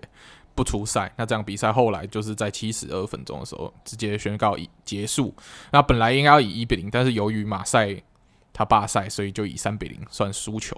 那我觉得这件事情应该还会有后续的上诉啦，因为我觉得这个很不合理。如果是因为尼斯球迷的暴力动作而造成马赛这样子三比零输球，对马赛来说真的是，我我我如果是马赛球员或球迷，我都吞不下去。所以我相信这后续会有再上诉，可能尼斯会判接下来联赛要闭门，完全不能让观众进来进行比那种空空场的比赛。哦，说不就是，然后甚至会被要检讨一下。对，然后甚至这一场的积分会被剥夺，这都是很有可能。嗯，毕竟他们球迷犯了蛮严重的事情，这是不应该发生的。因为球迷有热忱可以，你要辱骂可以，可是你不能第一，你要辱骂的词不能有个人攻击。不能有种族歧视，对，这是很基本的。嗯、然后或者是同性恋歧视，这个都不行。你要骂，你就骂一些，比如说他真的球技很烂，你就笑他不会踢球，什么都好。但是这种针对个人、家庭啊、种族啊、性别啊，这个都不好。然后丢东西，这个又更是禁止中的禁止。嗯，对，因为大部分我们看到的判例，就是通常在这种事件里面啊，那到底是哪一方的球迷先开始的，那通常就是这个这个球队主场通常会受罚。那目前看起来的结果暂时是得利于尼斯，也是主场球队三比零。所以我相信像就像像讲的啦，我觉得之后应该还是有一些判决。那搞不好会中间几个几个像是管理层在打架，或是球员，我看到尼斯跟马赛球员有冲突，搞不好之后的陆续惩处也会出来。对，那就让我想到哇，每次发夹我们在说发夹只能讲一分钟，但是发夹给我们的这一分钟通常都是那种。暴力满点的那种，就是很爆炸性演出，而且每次最重要主角都是马赛，这支球队真的是有那种铁血的感觉，就是只要有他在的地方，就会有冲突，就会有 beef。嗯，没错，对吧？他像之前他是跟国家德比嘛，就是马赛跟 PSG，那现在是地中海德比哇，这个那些球迷之间，这个发发夹虽然球赛本身没有在关注，但是这种场边的东西是蛮多的。对，反正这种花边就是这种花絮新闻，我们一定会好好关心的。对对对对。那至于发夹比赛要我们多关心，我觉得有一点难度了，毕竟我们时间有限，不可能都看。对，没错。OK，那 Alan，你还有新闻要补充吗？新闻没有，我们可以来讲比赛啊。OK，好，我们最后来进入我们上周末有看的比赛，跟大家稍微做一个小整理啊。那我们既然刚刚讲发夹新闻，我们就从发夹的球赛。，Allen 好像有，就是因为最近想要跟风一下，不然看了一场发夹的比赛，你就先从发夹的比赛跟大家分享一下。哦，发夹这一场比赛，因为那时候我印象中是刚考完试的晚上吧，然后那时候我就想说心血来潮看一下，哎，PSG 有比赛，看一下有没有 Ramos 或是梅西有没有上，结果发现哎没有，梅西可能要等到之后九月初的时候才会在主场的比赛亮相。那目前 Ramos 本人人呢，也是在受伤的伤愈阶段，所以也还没有排在球队先发阵容。那所以我，而且内马尔最近也是还没有回来。但是我就想说，看一下这个要强势冲击法甲冠军的这支 PSG 到底是的比赛内容怎么样。所以我就看了挑了一场，就是 PSG 对上布列布列布列斯的这场比赛。那布列斯是今年刚从法乙升上发甲的球队。那我想说，这个应该会是一场大屠杀吧？结果我看了内容，嗯，果不其然，在前四十分钟的时候，PSG 二比零领先了。那那个时候，姆巴佩还是一个他加入法甲以来四年来睽违第一次的头球进球。他说说哇，这个 PSG 果然是王者霸气的那种感觉。结果在四十二分钟的时候。其实这个 PSG 他这场比比赛的问题从一直都是同一点，就是在四十二分钟的时候，他们的后防的中后卫像是 Kimpembe 这一条线呢，我不确定他们是防守有点疏忽还是怎么样，他们常常会被高调就是高调传球直接往前传，那布列斯的球员直接往前冲，也就是说他直接突破你最后那道防线之后直接压进禁区，直接得分。那这个。同样的打法，其实就是我所谓的高调冲锋这个打法呢。他在这场比赛，布列斯我至少看到是运用了三四次，而且尤其是在右边路，就是针对 Kimpembe 这个球员所发出来这个冲击，那都是蛮有效的。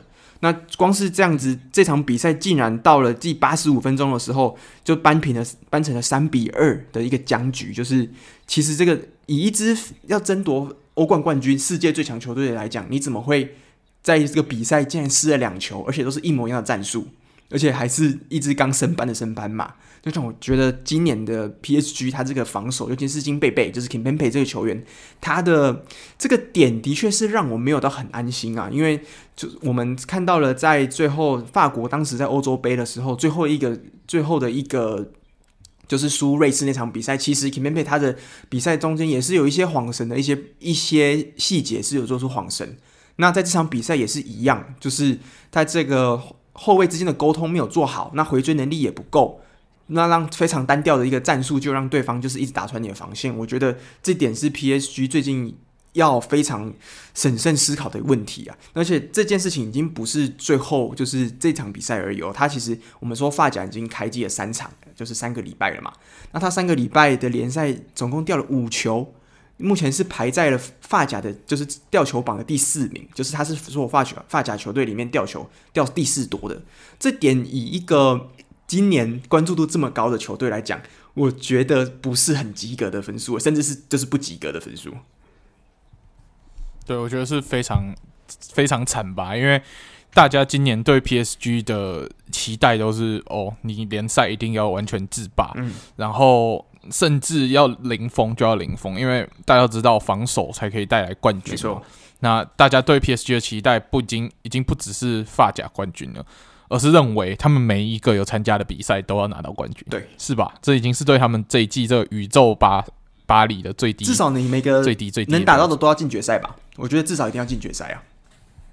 那欧冠至少一定要冠军，啊、这是他们的目标，而是唯一要做的事情，是。就是欧冠一定要赢赢冠军，不是在进不再是进决赛，因为进决赛他们已经做过了，用那个比较差一点点的阵容也可以进决赛。嗯，那这一次给你更好的阵容，你你进决赛已经没有办法满足老板，你一定要赢。对，但是我们也知道，在欧冠你会遇到的球队是更高层级的，不像在发甲你会有中下游可以可以虐，嗯、那可能有一些疏忽你都可以赢，可是。到了欧冠就是真刀真枪了。你遇到高层级的比赛，你有这些疏忽，很往往都会变成你落败的关键。那 PSG 如果继续用这个防守强度去踢，我是觉得他们欧欧冠可能会比我们想象中还要早被淘汰。我我觉得甚至他的联赛也不是这么稳的，就是可以就是很很轻松的收下联赛冠军哦。如果这个场均失球两球的情况底下，我觉得还是就是会抖抖的。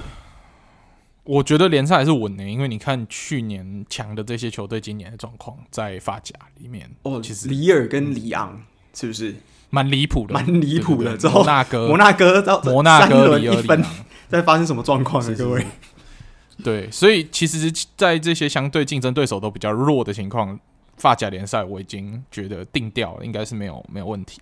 但是欧冠真的会是他们这定义这季是不是个成功球季的最好的。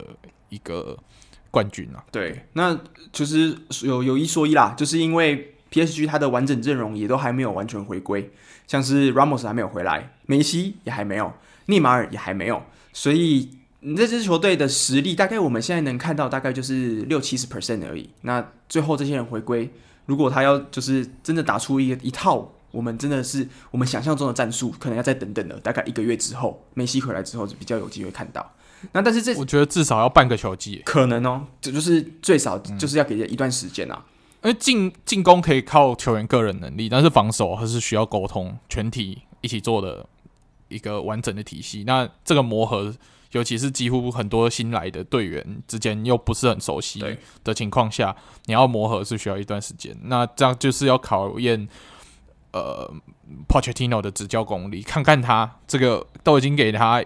一台宇宙战舰，他到底开一开会不会顺利起飞，还是会直接沉船？那他沉船的话，对他的生涯来说也会是一个灾难，因为可能就没有球队敢请他，因为给你那么多好的球员都拿不到欧冠了，嗯、那对不对？给你差一点的，你是不是连一般冠军都拿不到？哦，对，大家会对啊，所以他把他的生涯的这个未来也是赌在这艘船上了。嗯，几乎是对。好，那这这这场比赛其实也是有两个看点的，因为 PSG 虽然是有惊无险的四比二就这样拿下这场比赛，那中间其实有两球，我自己个人觉得非常精彩的进球。第一个是来自连另外一个名字跟鲑鱼很像的，就是 Idrissa Gueye。那他在他是一名中场球员，他在比赛中段的时候来了一个接近中线的一个超级世界波远射，那这球是算是让我当时有点吓到，我想说哇，你怎么在这个地方就射进去了？而且重点是。真的就这样飞进去，所以这一球我个人是觉得很帅。那第二球是迪玛利亚个人技术展现，他用脚做一个就是挑球的过的动作，直接超过了对方门将的这个天的头顶，那直接进去。所以目前看起来 PSG 的战术层面，我个人是没有看出什么特别的点。那个人球员技巧是没有问题，对，错。好，那我们关于发夹应该就这样就好。发夹差不多了吧？打完架之后，PSG 讲完差不多应该结束。好了好了，那发甲结束，我们就来到邻居德甲好了。德甲 OK，德甲就由我来跟大家分享一个身为多特迷这一段时间的一个有点低落的心路历程啊，很低落。在上礼拜，难怪难怪最近微微微低落，微低落，微低落。嗯，对对对，因为我们在看完第一轮的德甲联赛，看到多特对法兰克福的那个屠杀以后，我就觉得哎，Marco Rose 有料哦，有料哦，多特今年凶哦。然后想说，诶，拜仁今年第一轮就被逼平，然后又是靠着那个拜仁少才好不容易逼平。拜仁少，对，拜仁少是怎样？这是你新你新发明的东西是不是？没有啊，拜仁少就是其实门兴有两有一球其实蛮有判罚球的空间，嗯、结果因为拜仁就没有吹，就是因为对上拜仁，所以就有这个优势吧。哦，拜仁的零压就是当那个裁判的嘴巴吹不出气来了，这样子。对对，对，因为他其实有两球有点争议啊，但是第一球我觉得。我我看完以后，我我有给自己说服自己的一个合理的解释，所以我觉得第一球我就放下了。但是第二球是真的蛮夸张的，因为那一天不是只有我，不是只有我自己觉得夸张啊，嗯、我们一起看球的也都觉得夸张。OK OK，对对对，所以拜仁二比一输球应该要是那一天的剧本，但是因为拜仁的零压关系，所以一比一和局而已。好，对，然后这样第一轮的德甲赛事让我看到了希望，结果在呃德国。德国超级杯礼拜就是接下来礼拜二的德国超级杯要对上拜仁，我想说，嗯，这次阵容怎么怪怪的，不跟第一轮有点不一样？结果发现，哎、欸，原来第一轮踢完，我们多特有一些伤病，哇，也有一些得 COVID，所以只能排出一个不是很完整的阵容。然后其中影响最大的就是我们的小阿扎尔，他因为受伤的关系，所以没有办法。踢先发，然后也没有在板凳席，他需要治疗，这样，所以我觉得少了他，对于我们的进攻线有蛮大的、蛮大的影响。肯定，对，对啊。然后我们的后后防呃后腰大将艾美丽詹詹哥也没有办法进入轮替，然后 Hummels 那时候也还没有归队，所以我们要用呃 Witsel 去顶替中后卫，那我们就知道说。多特的防守本来就不是强项，嗯、那那一场的确是防守跟传控都是一个灾难呐、啊，就是他们的传球都没有传得很到位，然后哈兰又是被呃拜仁的防守群就是整个针对住，所以他们他几乎不是一个人，他都被 ISO 出来，那他没有办法跟队友有有效的连接，然后还有队友传给他的球都没有办法在很他比较舒服的空间接到，所以他其实踢得有点急躁，嗯、我看到他。的肢体反应就觉得他踢得有点急躁，然后多特的防守又犯了很多很蠢的错误。第一球我没话说，是莱万真的他的跑点能力很好，然后顶出来的头球，那个我没话说。嗯、然后第二球我们多特的防守权整个乱掉，然后被我们很会捡漏的 Raumdeuter Thomas Müller 就直接在门前捡到一个空门，直接点进去。哇，这个这个都是算是他个人技术，也算是我们多特雷啊。这个场景，然后第三球真的真的就是我们。对，然后我们多特只能靠着我们多特院长 Royce 的一个精彩的远射，好不容易扳回一球。那时候二比一，嗯、第三球真的就是我们自己把我们自己的比赛杀死。阿坎吉的一个传球失误，然后让我们 后后后防洞大开，然后让 Kobel 也蛮无力的，就啊看，然后就被被莱万给。杀死这场比赛，这等于是我们自己把刀子拿给莱万说：“拜托杀了我吧。”然后就被杀了让我痛快一点结束。对对对对对，这个我们我我这场比赛我也不会批评拜仁什么啦，因为真的真的是我们的问题，所以我们有一说一，就真的是我们自己踢不好嘛。那接下来我想说，哎，接下来又要来到 Freiburg，然后在 Freiburg 主场对上 Freiburg，嗯，应该 OK OK 吧？对。而且我们 BVB 跟 Freiburg 的关系算蛮好的，所以我们其实没有仇恨。嗯、其实我们在两个城市，其实支持两边的球迷还蛮多，所以就是一个很欢乐的情况。尤其是 Freiburg 又时隔了好久，因为 Freiburg 都没有一些欧洲赛事或者是一些国际赛事的参与，所以其实时隔了好久，好不容易球迷回到球场，大家都很开心。但是球场没有办法开全额啊，所以只有一万多名球迷吧。但是对于我们这种小城市来说，有这种大球队造访，这真的是一个值得庆祝的事情。再加上那一天，呃，多 多特的老毛病又犯了，又是进攻卡卡传控传控不顺，然后防守也有点漏掉，尤其是他们对于定位球跟自由球的防守，哦，真的是非常糟糕。所以这是老问题，一开始就有，当时对上塞维亚的时候就是这个问题啦。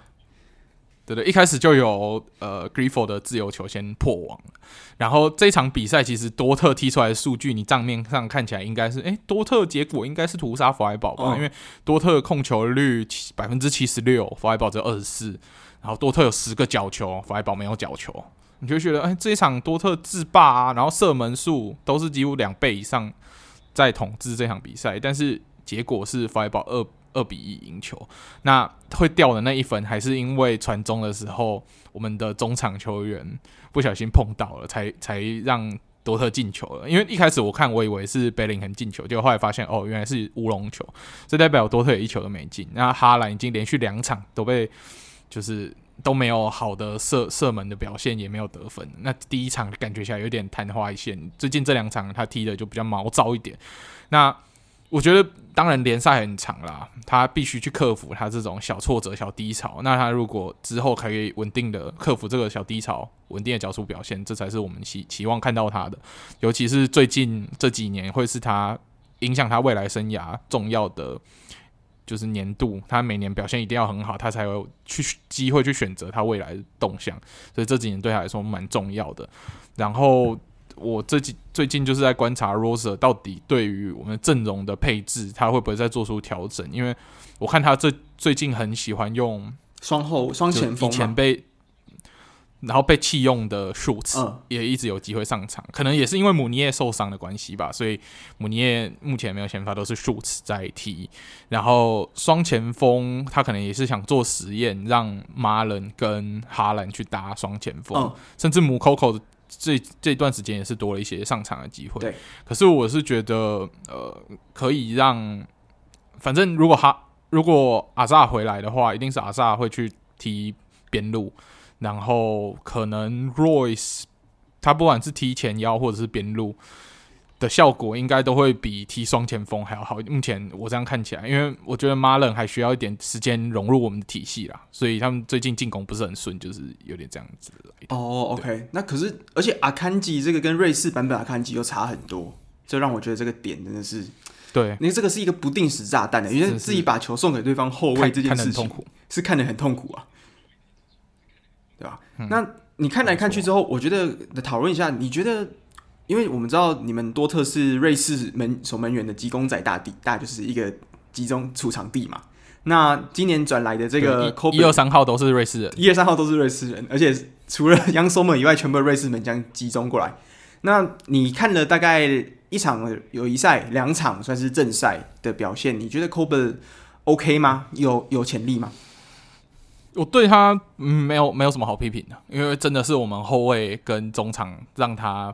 必须去承受这些攻击的冲击，所以我对他没话说。没话说，就是 OK，那就好，还好。他这样表现其实不差，对对对对，嗯，OK，所以对啊，这个其实我一开始我们在想说，拜仁跟多特会不会因为可能拜仁开始去这个赛季前没有调整好，可不可以趁势打一波？结果没想到这个事情好像这个排名又卡在这边，对吧？我觉得接下来德甲又是，嗯，可能身为多特迷，可能要稍微等一下。可能可能也不是这么的一帆风顺，这样子要慢慢调整。OK，对，那我们的拜仁迷，我要跟 为什么我是拜仁迷？等下为什么我是拜仁迷？你要不要跟大家解释一下为什么你是拜仁迷啊？为为什么我我我做什么事吗？OK，那这个其实你要发现 Allen 是拜仁迷这件事情很简单，因为在本周二比赛，拜仁对上。科隆，然后那时候拜仁二比二跟科隆踢一和，因为一开始是拜仁二比零领先科隆，结果科隆天天神下凡连赶两颗，那时候 Allen 就又忍不住，就不小心又想要在那边毒奶一下，就觉得说哇应该 OK 了啦，稳了，他就发了帮，他就帮我发了一张说多特米很兴奋，我那时候想说不行啊，我身为多特米就知道比赛没有结束之前是没有资格兴奋的，可是 Allen 可能不知道是。拜仁迷发作，还是因为他不知道我们多特迷都有这个，就是已经已经麻痹了，你知道吗？就不敢对拜仁太太放心的这种习惯，他就已经先发那张，结果过了没多久以后，直接被打脸，拜仁就三比二把比赛赢下来。真的是我们隐形拜仁迷有什么要为自己辩解的吗？哎、欸，可是我也很开心啊！我那时候看到二比二，我想说哇，三羊 GOAT 竟然可以两分钟进两球，对吧？我也没有想，我也没有想到拜仁这么强嘛，没有没有想到。没有想到，你觉得这个理由众诸位球迷可以接受吗？就没有想到拜仁怎么这么强，二比二还可以，原本二比还可以赢这样子。哦天哪！对对对对，所以以后大家看到如果是这种拜仁毒奶文，大家都知道是 Allen 发的，因为我是不可能在比赛结束之前发的这种。比赛之前是扯不起来的，我已经有，对我已经是有 PTSD 了，所以不可能是我发的。所以你会看到。就算你你看到那个发文里面有多特迷吼，你就知道。然后比赛是比赛进行中的那个分 数，都是我发的，不是比赛结束。对对，那全部都是 Alan 发的啊。如果是比赛结束，然后我很开心的，那有可能是我发的。对，你去看一下，你大概就知道。OK OK，真的是又毒奶拜仁一场了。哎，为为什么为什么拜仁都这样？对不对？我这我真的不想，我真的不想被贴上拜仁迷的标签，但是每次都会被反贴回来。这件事情。对呀、啊，我真的那个标签每次都想要撕掉，就撕一半以后就又用三秒胶粘回去，真的。太扯。好啦，至少至少拜仁现在目前也不是德德甲联赛第一名，因为他第第一场被门兴逼平了，所以我觉得 OK，、嗯、也还没有到，就是目前还没有到拜仁宰制的阶段呐，我们放轻松。对不对、嗯、？OK 的，嗯哼，对，对对对对，还有救，还有救，这个联赛还有救。嗯、OK，好，那我们讲完了德甲，有想要其他比赛补充吗？没有，好，呃，德德甲大概差不多就观察这样吧。OK，那德甲讲完之后，我们要不要来讲一下英超呢？哎呦，英超吗？英超这么早就要开始英超？进入英超重头戏吗？因为我想说，来来来我自己想说，英超重要的没有啊？英英超重要的比赛，其实我本周我因为刚好利利物浦开踢的那段时间我不在家，嗯、我那时候在外面，所以我没有看到那场比赛。那我反而。去关心了一场我平常可能不会很那么想关心的比赛，就是伦敦德比哦，伦敦德比，车车对上兵工厂，对，对。但是我我觉得我关心他还有一个原因，是因为毕竟我是国米球迷，对我也是想要看看我们家卡库去的车车还没能不能有这个好表现。可是卡库让我注意到的第一个点，反而不是他的好表现，而是他的肚子好像又悄悄长回来了。卡库，你怎么又变圆了？英国食物是有这么好吃吗？不对啊，意大利食物这么好吃，你都没有变胖，可是怎么会一回英国你就变圆的了？怎么会这样？对啊，不过有一说一啦，虽然他肚子变圆了，他整个在禁区的破坏力还是在。他那个背身拿球，把所有的后后卫直接碾爆的那件那个一幕一幕的动作，我们都是看着，真的是为抢手的后卫先默哀三秒钟。对的，抢抢手的后卫永远都要对面对车车的一个魔兽级的前锋。前有魔兽，现在有卡库。以前是德罗巴，对，现在是卡库。哇，对，都是那种坦克型的，对，对啊。然后今天车车其实上半场就取得二比零领先，中场也是二比零领先，因为下半场其实车车就踢的比较保守一点。嗯、那其实这两球都跟卡库或多或少有点关系。第一球直接是卡库进球，对。那第二球也是因为卡库的传导还有卡位，让 Reece James 有机会可以起脚射入了这球。非常漂亮的进球，嗯，那、啊、我觉得看到车车这样子，嗯嗯，我觉得没有意外啦。就是我本来就觉得会赢，但是只是看怎么赢法。然后卡库有好表现，我是看得蛮开心的啊。因为我我原本有点担心说，诶、欸，车车体系他敢这么早就上场，会不会没有办法融合？反而第一场踢的有点绑手绑脚，但是看来也没有，是我多虑了。卡库是真的在意甲这几年的训练，真的是变得很强，所以。蛮感动，而且我觉得看到了，就是我自己觉得看到的切尔西的战术的打法有一个新的可以新的突破的点呢。因为我们其实去年的切尔西很难看到说中锋背身拿球之后转身这个动作，因为基本上除了大吉鲁以外，没有这样子可以做这样子的人选。那而且更不用说去年的大吉鲁，基本上是有一场没有一场，大概有上的比赛可能十几场而已，大概不到一半，所以。有看到卡库比赛中就是背身扛球、转身分球这些东西，我觉得真的是是非常，我觉得切尔西非常需要的一个环节啊。没错啊，因为我觉得我唯一对卡库有一个小抱怨是什么？他，你你要先认清你是个终结点，嗯，拜托你是整队最强的终结点，请让大家把球喂给你，然后让你去。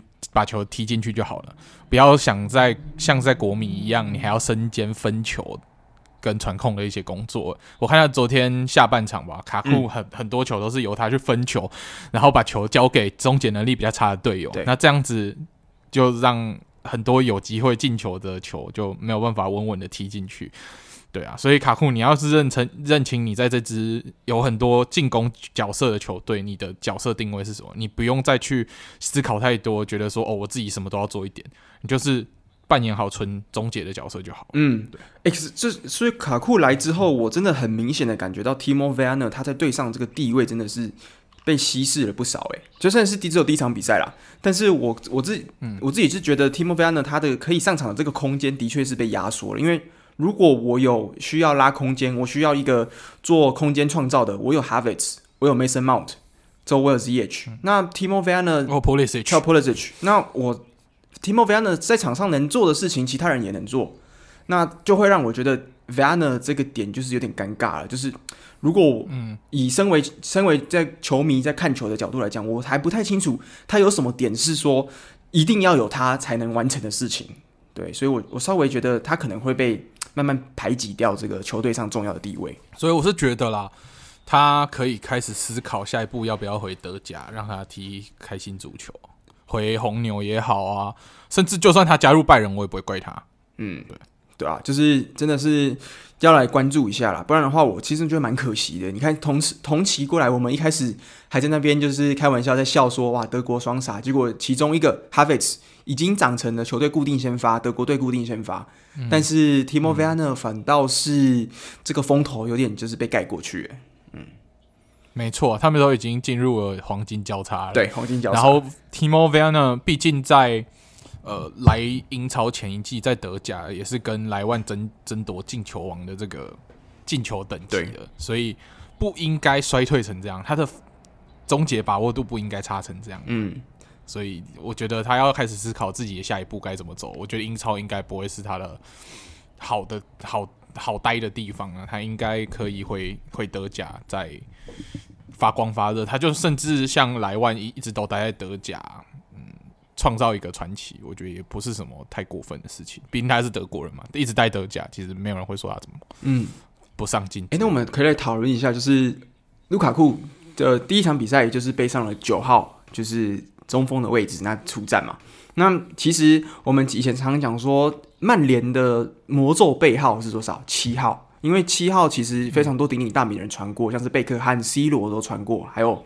呃，Cantona，呃，以前的曼联的国王也都传过。那中间这几个穿过七号的人，其实我们以前就讨论过了，表现一直都非常差。那另外一个也是英超非常著名的背号魔咒，就是切尔西的九号。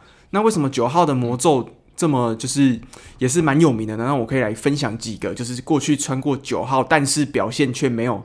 在就是来了背上九号之后，表现却不如预期的球员，像是 Fernando Torres，他是那时候十年前吧，二零一一年到一五年从我们利物浦加盟，那那时候其实也是重金转过来。那进他的整个在黄黄蓝军生涯是一百七十二场，只缴出四十五颗进球，那这个效率跟他之前在马竞还有利物浦是不能比啊。虽然有拿如愿如愿的拿到了欧冠，但是其实这个影响力是比当年是差了不少。对，而且他是同联赛转会，对，就是你没有想到他会衰退成这样，因为你会想说，诶，他都在同个联赛，他对于这个联赛层级的强度应该已经习惯了，所以他应该是可以把在利物浦的好表现直接复制过去，结果去直接衰退，真的是跌破大家的眼镜，对，也是车算是车迷永远心中的一个痛吧。没错，之后下一个姐姐 Fernando Torres 九号人是谁呢？是 Fico，Fico 也是当年的神锋之一啊。嗯，结果 Fico 十二场比赛一球就没了。那接下来穿穿九号是谁呢？Morata，我们的越王马拉塔。越王拉塔一七一八年的时候，四十八场也只缴出了十五颗进十五颗进球。那在接下来九号是谁呢？是从尤文转过来的伊瓜因，伊瓜因十八场缴出五球。所以纵观这个历史上过去十年的切尔西九号，还有加上 Tammy Abraham，Tammy Abraham 也是一个，就是最近这一两年的进表现也是不稳定啊。那所以我就想说，看看卡库有没有办法真的撑起九号的这个切尔西蓝军九号这个这件球衣。对，我其实是蛮期待的，因为我觉得他在意甲就是磨练过后，其实他的各方面的技术都有成熟。那九号扛起来，我也不意外。对啊，而且。你还有忘记一个也是深受九号魔咒影响的，就是我们的 Shevchenko 啊，啊，Shevchenko 吗？Shevchenko 也是穿九号是不是？Shevchenko 在切尔西 四十八四十八场只进了九球，这是一个深受魔咒影响的男人。哇，诶，他是穿九号吗？我就不确定了。但是的确，他也是当一代神锋，那来切尔西之后就就消失了。嗯，对啊，但是。希望卡库可以回去，而且毕竟是回老东家。你看这件事情就有点一再验证说，当年的切尔西到底是我们可能我们以现在的角度，当然还是觉得他放弃了好多好多强烈的选手哦。就是你看，像莫萨拉，还有 Kevin De Bruyne，还有像是现在的卢卡库，都是当年切尔西放出去的球员。那每一个现在都猛如虎。哦啊，我更正一下，刚 Shevchenko 是传七号，但是他也是衰退的其中一个。对对对对对，所以你看，这就是对啊。所以我就是觉，我是觉得七号、七号跟九号都都会有一些比较大的压力啊，所以大家也可以穿上这个背号还表现很好的，真的要给他们一点鼓励。嗯，没错，对，好。那英超我们还有我们还有几个想要讲的比赛吗？有什么就是前两周让你印象深刻的比赛？没有，我英超最近看比较少，我印象最深刻的就是这一次。好，那我大概因为我想要关注一些新人。好好好，对，那如果你有什么要补充的，就跟大家分享。我觉得，我就大概讲一下，不不讲比赛细节啦。第一个就是利物浦，利物浦开开季二连胜，那目前是联盟龙头，还不错。但我们是开心，列两米开心两场比赛，嗯、而且最特别的是什么呢？就是我们的四大前锋莫萨拉。呃，马内还有 Firmino 还有 Diogo Jota 这四个球员在前两场比赛都陆陆续续开张了，所以我觉得是蛮开心看到这个四差就是四箭头四剑客有一个很好的平均的表现，这是身为利鸟球迷我自己是很开心的，而且再加上反戴克回来之后，我之前看到一个很特别的数据，就是当年去年的比赛，我们知道安菲尔德变成地狱主场，就是呃利物浦在这个主场连续六连败，那这个。这个记录呢，其实一直都是在反戴克没有，就是没有在场上先发的时候创下的。因为其实从范戴克个人他自己在利物浦加盟，在利物浦这四年来呢，他从来没有在安菲尔德输过任何一场比赛。所以我不确定去年的这么惨是不是跟范戴克有非常直接的原因，但是或或多或少就是一个间接的因素嘛。那我希望今年来之后，利物浦可以从原本的地狱主场变成这是我们对变成。自己的地狱主场改变成对手的地狱主场，对，所以希望可以守住这个我们自己的主场，而且尤其是今年球迷回来了，那这个利物浦本身就是靠球迷的一个球队嘛，没有球迷利物浦踢球就是怪怪的啊。嗯，好，没错。那第二个是曼城，曼城在去呃上一场比赛五比零屌虐了挪威智诚金丝雀。那在这个算是某种程度上报了两年前的一箭之仇啊，因为大家还有印象吗？在当年 Pukki 干爆了曼城，那这个当年的曼城跟现在曼城 就是来金丝雀已经经过了一次降班再升回来了，但是曼城其实做各种补强，其实实力我觉得对比当年是有增无减。那五比零大屌虐，所以是很轻松的一场比赛。那在这场比赛，他们今年刚转来的这个新的引援 Grealish 也缴出了第一颗，就是蓝月亮生涯的第一个进球。对，，OK，英超差不多吧？我觉得英超我们我大概有比较印象的就是这几场比赛。呀，我没有特别要补充什么了。对，那最后我们就进入意甲吧。好啊，来意甲，我觉得意甲就是我们今年说主看的联赛嘛，我们大概来讨论一下。对对对。那意甲的话，我们主要我自己啊，嗯、我比较关心的也只有我们国米。诶，我们国米在卖掉了哈基米跟卢卡库之后的表现如何？这是我观察的重点。还有，到底西蒙内因扎吉的执教功力可不可以就是到国米来，还是至少维持，或者是更好？对，那在第一场比赛，我看到了泽科。跟我们的新同学卡汉诺鲁的表现，我都非常的满意。那我们国米最后第一场开门红也算是大胜啊。那让我觉得，嗯，好像国米没有我想象中的这么惨。因为之前我们在一直在讲，哎，国米感觉起来会不会开始卖重要骨干？那猜到这一季面目全非这样。然后像 Allen 这个，嗯，比较少在看国米比赛，他以就是国米这样卖出去的人，他也觉得说国米好像都拆光光了。可是我们仔细去看国米的名单。其实他主要重要球员都还留着，他其实也只有卖掉卢卡库跟哈基米。虽然大家都觉得说卢卡库跟哈基米这两个人的价值可能不是随便买一些球员就可以补回来，但是不要忘记，我们哈基米至少补的人是今年在欧洲国家杯表现不错的，呃，我们的那个妈，诶，不是妈，诶，Dumfries，对，今年荷兰队的。边卫 Dumfries 对，那他其实不能说一定会跟哈基米一样强，而且他稍微有点年纪，好像二十五岁、二十六岁，算是当打之年了。但是至少可以补齐呃哈基米所就是所带来的一些冲击，他会减缓一些。流失哈基米所带来的冲击，对，然后在前锋的部分，我们补进了老老资格的呃泽科。那哲科的话，他在意甲已经是算传奇，他在罗马算是功勋老臣。嗯，然后转来国米，他在他在创创下一个记录，就是他在国米踢热身赛的时候，他甚至还没有官宣呢，他就帮在热身赛的时候帮国米进球了。那也在第一场靠着头球帮国米顺利的进球。我发现，诶，看德甲，因为我看完多特看了蛮多的，然后再看。再看意甲，会发现其实头球没有很难进嘛，只是多特的头球实在是烂到，我一直以为头球进是很难的一件事情。但是看意甲、看国米，发现诶、欸，其实大家投球都有进啊。你看，像这次第一场比赛，泽科跟米兰斯基尼尔都是靠着头球进球。其实头球也是可以进球的，没有那么难啦。多特学一下好吗？那为什么要把多特是到底谁的问题，可以把头球这个简单的东西搞这么难？我也不，我 我其实也不知道。对啊，所以丧失了这些。进攻手段的多特会比较辛苦。那国米的话，我目前看起来，你看像老塔罗之前深陷交易风波、转会风波，嗯、但是他后来很坚定的跟国米的管理阶层说：“哦，我没有转会，我会留下来好好当老大。”对。那接下来他虽然前面没有上，但是接下来他有机会上的话，就是要表现自己啊，因为之前有卢卡库在，大家比较不会关心他。不需不会把他缺点放大，但是现在就是要完全检视他这名球员能不能再突破自己的极限，成长到一个新高度的时刻。今年会是他生涯很重要的一年。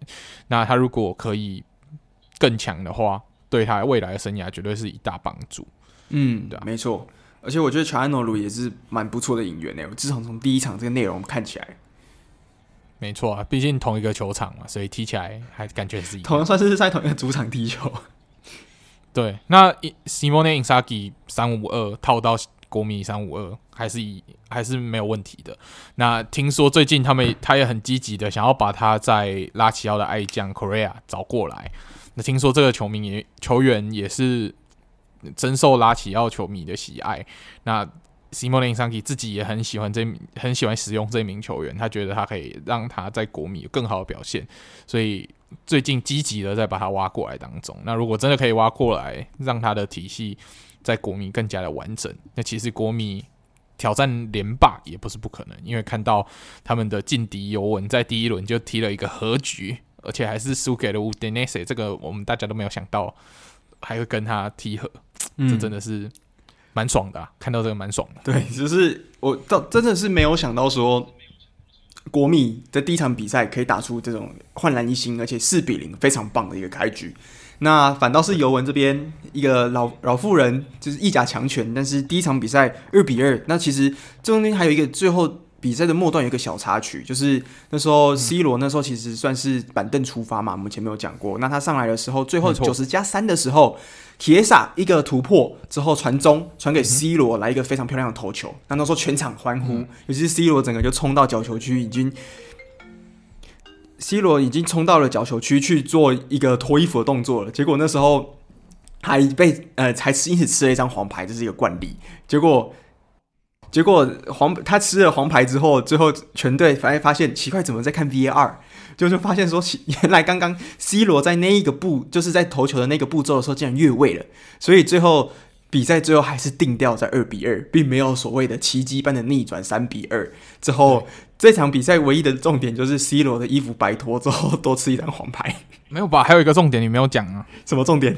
跟你有关系的重点、啊？又跟我有关系了，是不是？对，又跟你有关系。到底怎么都跟我有关系？对啊，我怎么知道你这么神奇呢？怎么样？我到底要做什么事？你跟我讲，我做做了什么事？不是吧？是你要跟观听众解释你做了什么事情吗？你差点做了什么事情？没有，我我只是看到二比二跟拜仁的剧本很像，我就想说跟你们大家报喜一下，想说发一张图嘛。对，之后那我想我想说啊，反正尤文也没有莱万，也没有这也没有这么强的那个攻击点，应该 OK 吧？结果叫 C 罗哎，人家叫 C 罗，你是不是看不起 C 罗？我是罗黑，我不是看不起 C 罗，是我不知道他今天，我不知道他今天有替补上场。是罗黑，罗黑，罗黑，对对对，隐性罗黑，就新增了一个人格。之后我那时候看着，我那时候不是跟你们讲说，哎、欸，二比二，OK 啦，可以了。结果看一下讯息，怎么一直喷，一直喷，全部都说，哎、欸、，Allen 出来下跪，他说 Allen 毒奶。我想说发生什么事，就说啊，C 罗头球进球，我差点都跪下来，你知道吗？膝盖都已经快着地了，之后发现哦，VAR 对 救了我一下。Alan 本来在今天就是开场前要先录一段五分钟的道歉读奶文的，结果因为 VAR 的关系，他都打完的文章都直接删掉了，两两万字吧，差不多。五分 五分钟讲两万字，你过来讲讲看，太夸张。两万字什么？对不起，对不起，对不起，只有十倍数这样子讲，差不多，差不多。嗯，太扯，对吧？所以反观国米去年的 Scudetto 得主，对不对？四比零开局完美。但是尤文呢，这边二比二这个开有一个不是非常好的一个开局，所以就让我们觉得说，今年的意甲其实还真的是有可看性哦，并没有说我们一开始说的 Allegri 回来之后重振旗鼓之后来做一个联赛的载制。目前第一场看起来还看不出这个结果。那其实意甲真的是我我个人觉得今年意甲是蛮好看的。你像另外一场。的亚特兰大，亚特兰大也是在最后九十加，就是九十分钟之后的补时才绝杀对手的。就是 意甲到底是可以激烈成怎么样的情情况？为什么今年明明第一个礼拜的对战组合比较精彩的球队，可能就只有罗马对上佛罗伦斯而已？可是其每一场比赛都还是有那种稍微的爆冷，或者是那种僵持不下，最后才绝杀。就让我觉得今年的意甲的确是让大家可以稍微期待一下。对啊，那讲到罗马对佛罗伦斯。身为魔力鸟粉的我，就是必须有关关注这场比赛。那我也是真的有关注这场比赛啊。嗯，那这场比赛其实蛮戏剧性的。早早佛佛罗伦斯的守门员就因为滑铲的关系，领到一张红牌退场。那罗罗马就也靠着梅西他娘的进球，梅西他娘漂亮进球，他那个越位跟越位线在竞争，然后。佛罗伦斯的后卫的脚可能就脚尖往后移了，可能几公分吧，就造成了没有越位这件事情。所以梅西他两个进球之后取得一比零领先，又少打又多打一人的情况，其实罗马蛮有优势。但是那个时候的罗马反而在进攻没有很顺畅，嗯，然后。到后来有被追平，然后 我们的小帅哥萨尼奥罗因为因为两张黄牌换一红退场，所以最后其实反而要踢十比十。结果十比十，发现哎，可能因为少了两个人的关系，整个球场变得很空旷，所以更好踢了是不是？罗 对罗马突然开始会踢球，最后连进两球，最后以三比一顺利把比赛收下。那算是第一比赛日最精彩的对战组合，就有魔力鸟。以开门红拿下他的回归意甲的首胜，恭喜魔力鸟啊！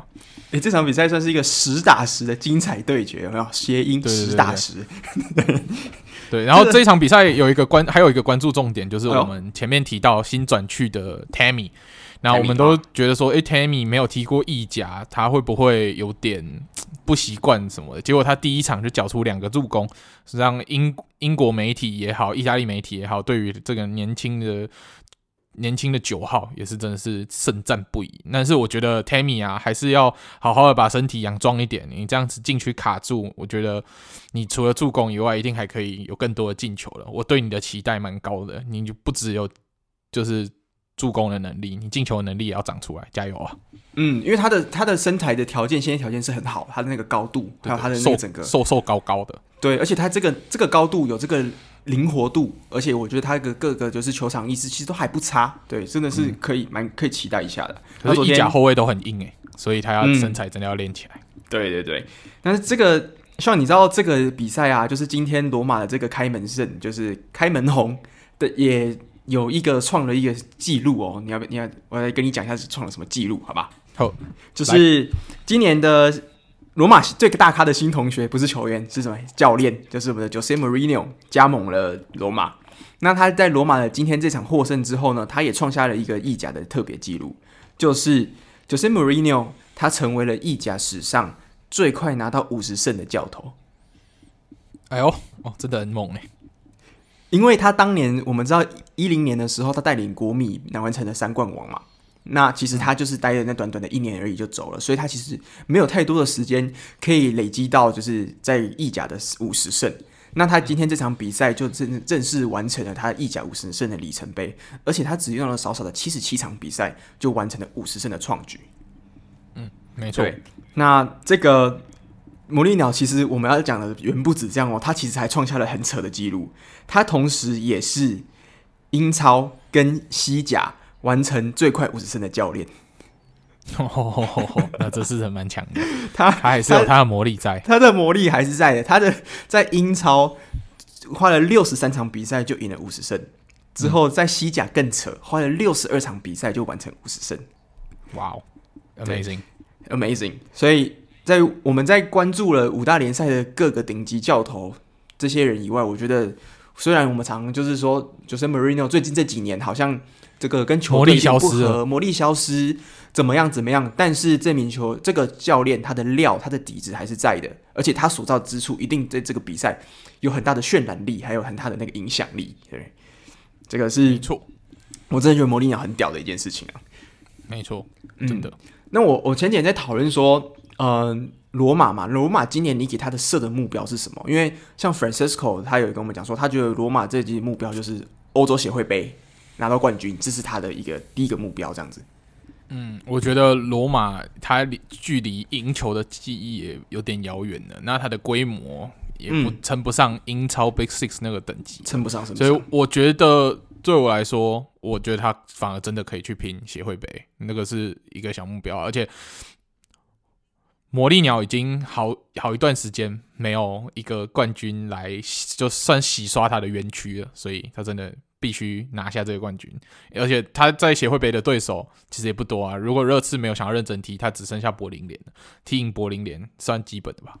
哦，对，所以而且以这个今年的豪宅一亿踢协会杯的球队，好像也没有这些资金可以跟他玩这些东西，对不对？现在对手不是这个等，不是这个等级的。对啊，那如果假设魔力鸟真的完成了，假设假设他真的完成了欧洲协会杯的冠军的话，那他将会成为史上第一个完成三个欧洲杯的大满贯的教练，因为他拿过欧霸，他也拿过欧冠。那如果他再拿欧欧协杯的话，真的是历史第一人。对，连瓜迪奥拉都追追不上，瓜帅算什么？对不对？他的一辈子的最大对手瓜帅追不上，瓜帅真的是瓜不瓜帅瓜帅。瓜帅真的是，你是不是瓜黑？你 现在又多了一个瓜黑了。瓜帅真的是，你看他根本就没有踢过欧霸，对不对？每次都在踢欧冠而已，算什么？对不对？只会踢欧冠的男人，这样对吗？你们像我们魔力鸟能屈能伸，连欧霸、欧协会都可以踢进去，这才是厉害。对啊，没错没错，真的啊。好了，我们讲完了意甲，意甲大概是这几个比较精彩的比赛。那我们还有其他的比赛要补充吗？这个前两周的五大联赛比赛没有没有了。我意甲主要关心的点是在这里吧。OK，那我们最后我来一个就是比较小插曲啊，就是要不要讲一下昨天皇马？那皇马这个第一场比赛，你你稍微有看一下，要不要跟大家讲一下到底发生什么事情？OK，皇马其实我昨天是在跟我们的马竞球迷傻物一起看皇马。嗯那少物就跟我说，他觉得我我就问他说，关于皇马年轻人的一些看法。那我想要问他就是关于 Vinicius Junior 如何，然后他跟我说，他认为 Vinicius Junior 算是水货，然后他的 finishing 不行，他只有突破能力等等等等的。但是当他一一方面这样讲的同时呢，Vinicius Junior 虽然昨天皇马状况真的蛮差的，踢到三比三和局，但是 Vinicius Junior 呢，就突然在昨天。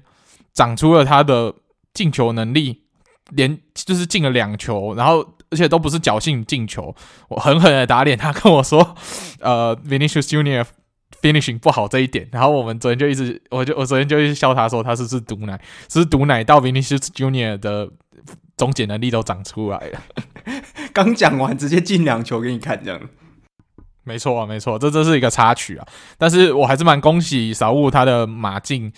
在皇马跟巴萨第二轮都没有获胜的情况下，就是二连胜开局，稳稳的。目前就是在西甲龙头，恭喜马竞啊！那看来马竞二就是二连霸西甲的路只会越走越稳。那皇马跟巴萨要追，真的难度颇高啊。嗯，而且真的，其实跟跟我们一开始季前预测差不多，对不对？就是其实马竞真的是西甲目前感觉在轨道上最最完整，而且最没有大变动的一支球队。所以我觉得，的确，二连霸的机会是看起来目前来讲是还蛮有一定希望的。对啊，嗯。那西甲的话，我，我西甲没有看其他比赛。对对对，那巴萨的话，我们也没有特别关心啊。我们唯一为对巴萨想要喊话，就是拜托你让 Pedri 休息吧，不要再虐待这个年轻劳工了。他已经是西班牙劳工的楷模了，不要再这样子对他了。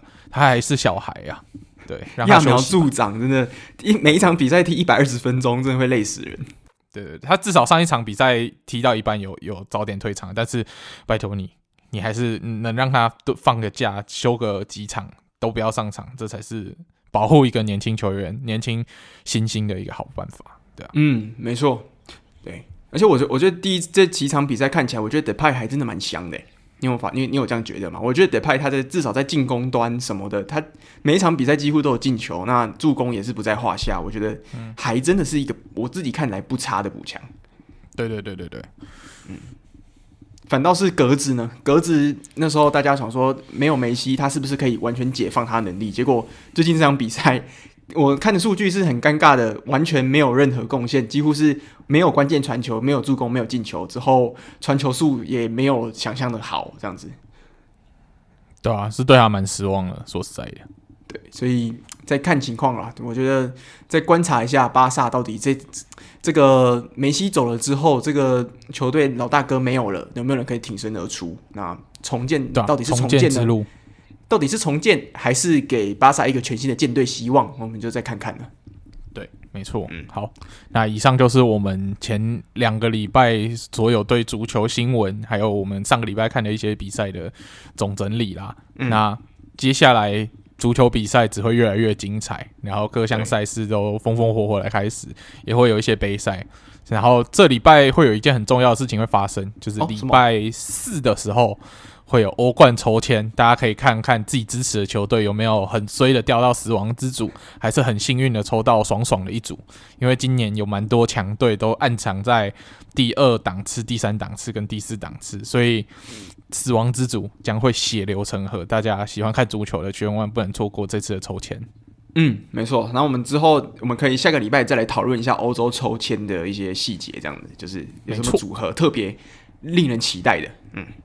好，那最后就请 Alan 帮我们做结尾吧。好，老样子，如果大家喜欢我们足球印象派节目的话，不要忘记到 Apple Podcast 给我们五颗星的评价。那如果想要跟我们互动，或是跟我们聊聊足球，有什么想要跟我们补充的地方，欢迎来到我们足球印象派的 IG，叫做足球印象派，英文叫做 Football Impressionism，你就可以找到我们了。我们常常会在上面 po 一些好笑的图片，或是跟大家互动。所以，如果现在在听的观众还不知道的，赶快来追踪一下我们的 IG。好，那我们就下个礼拜再见啦。拜拜，拜拜。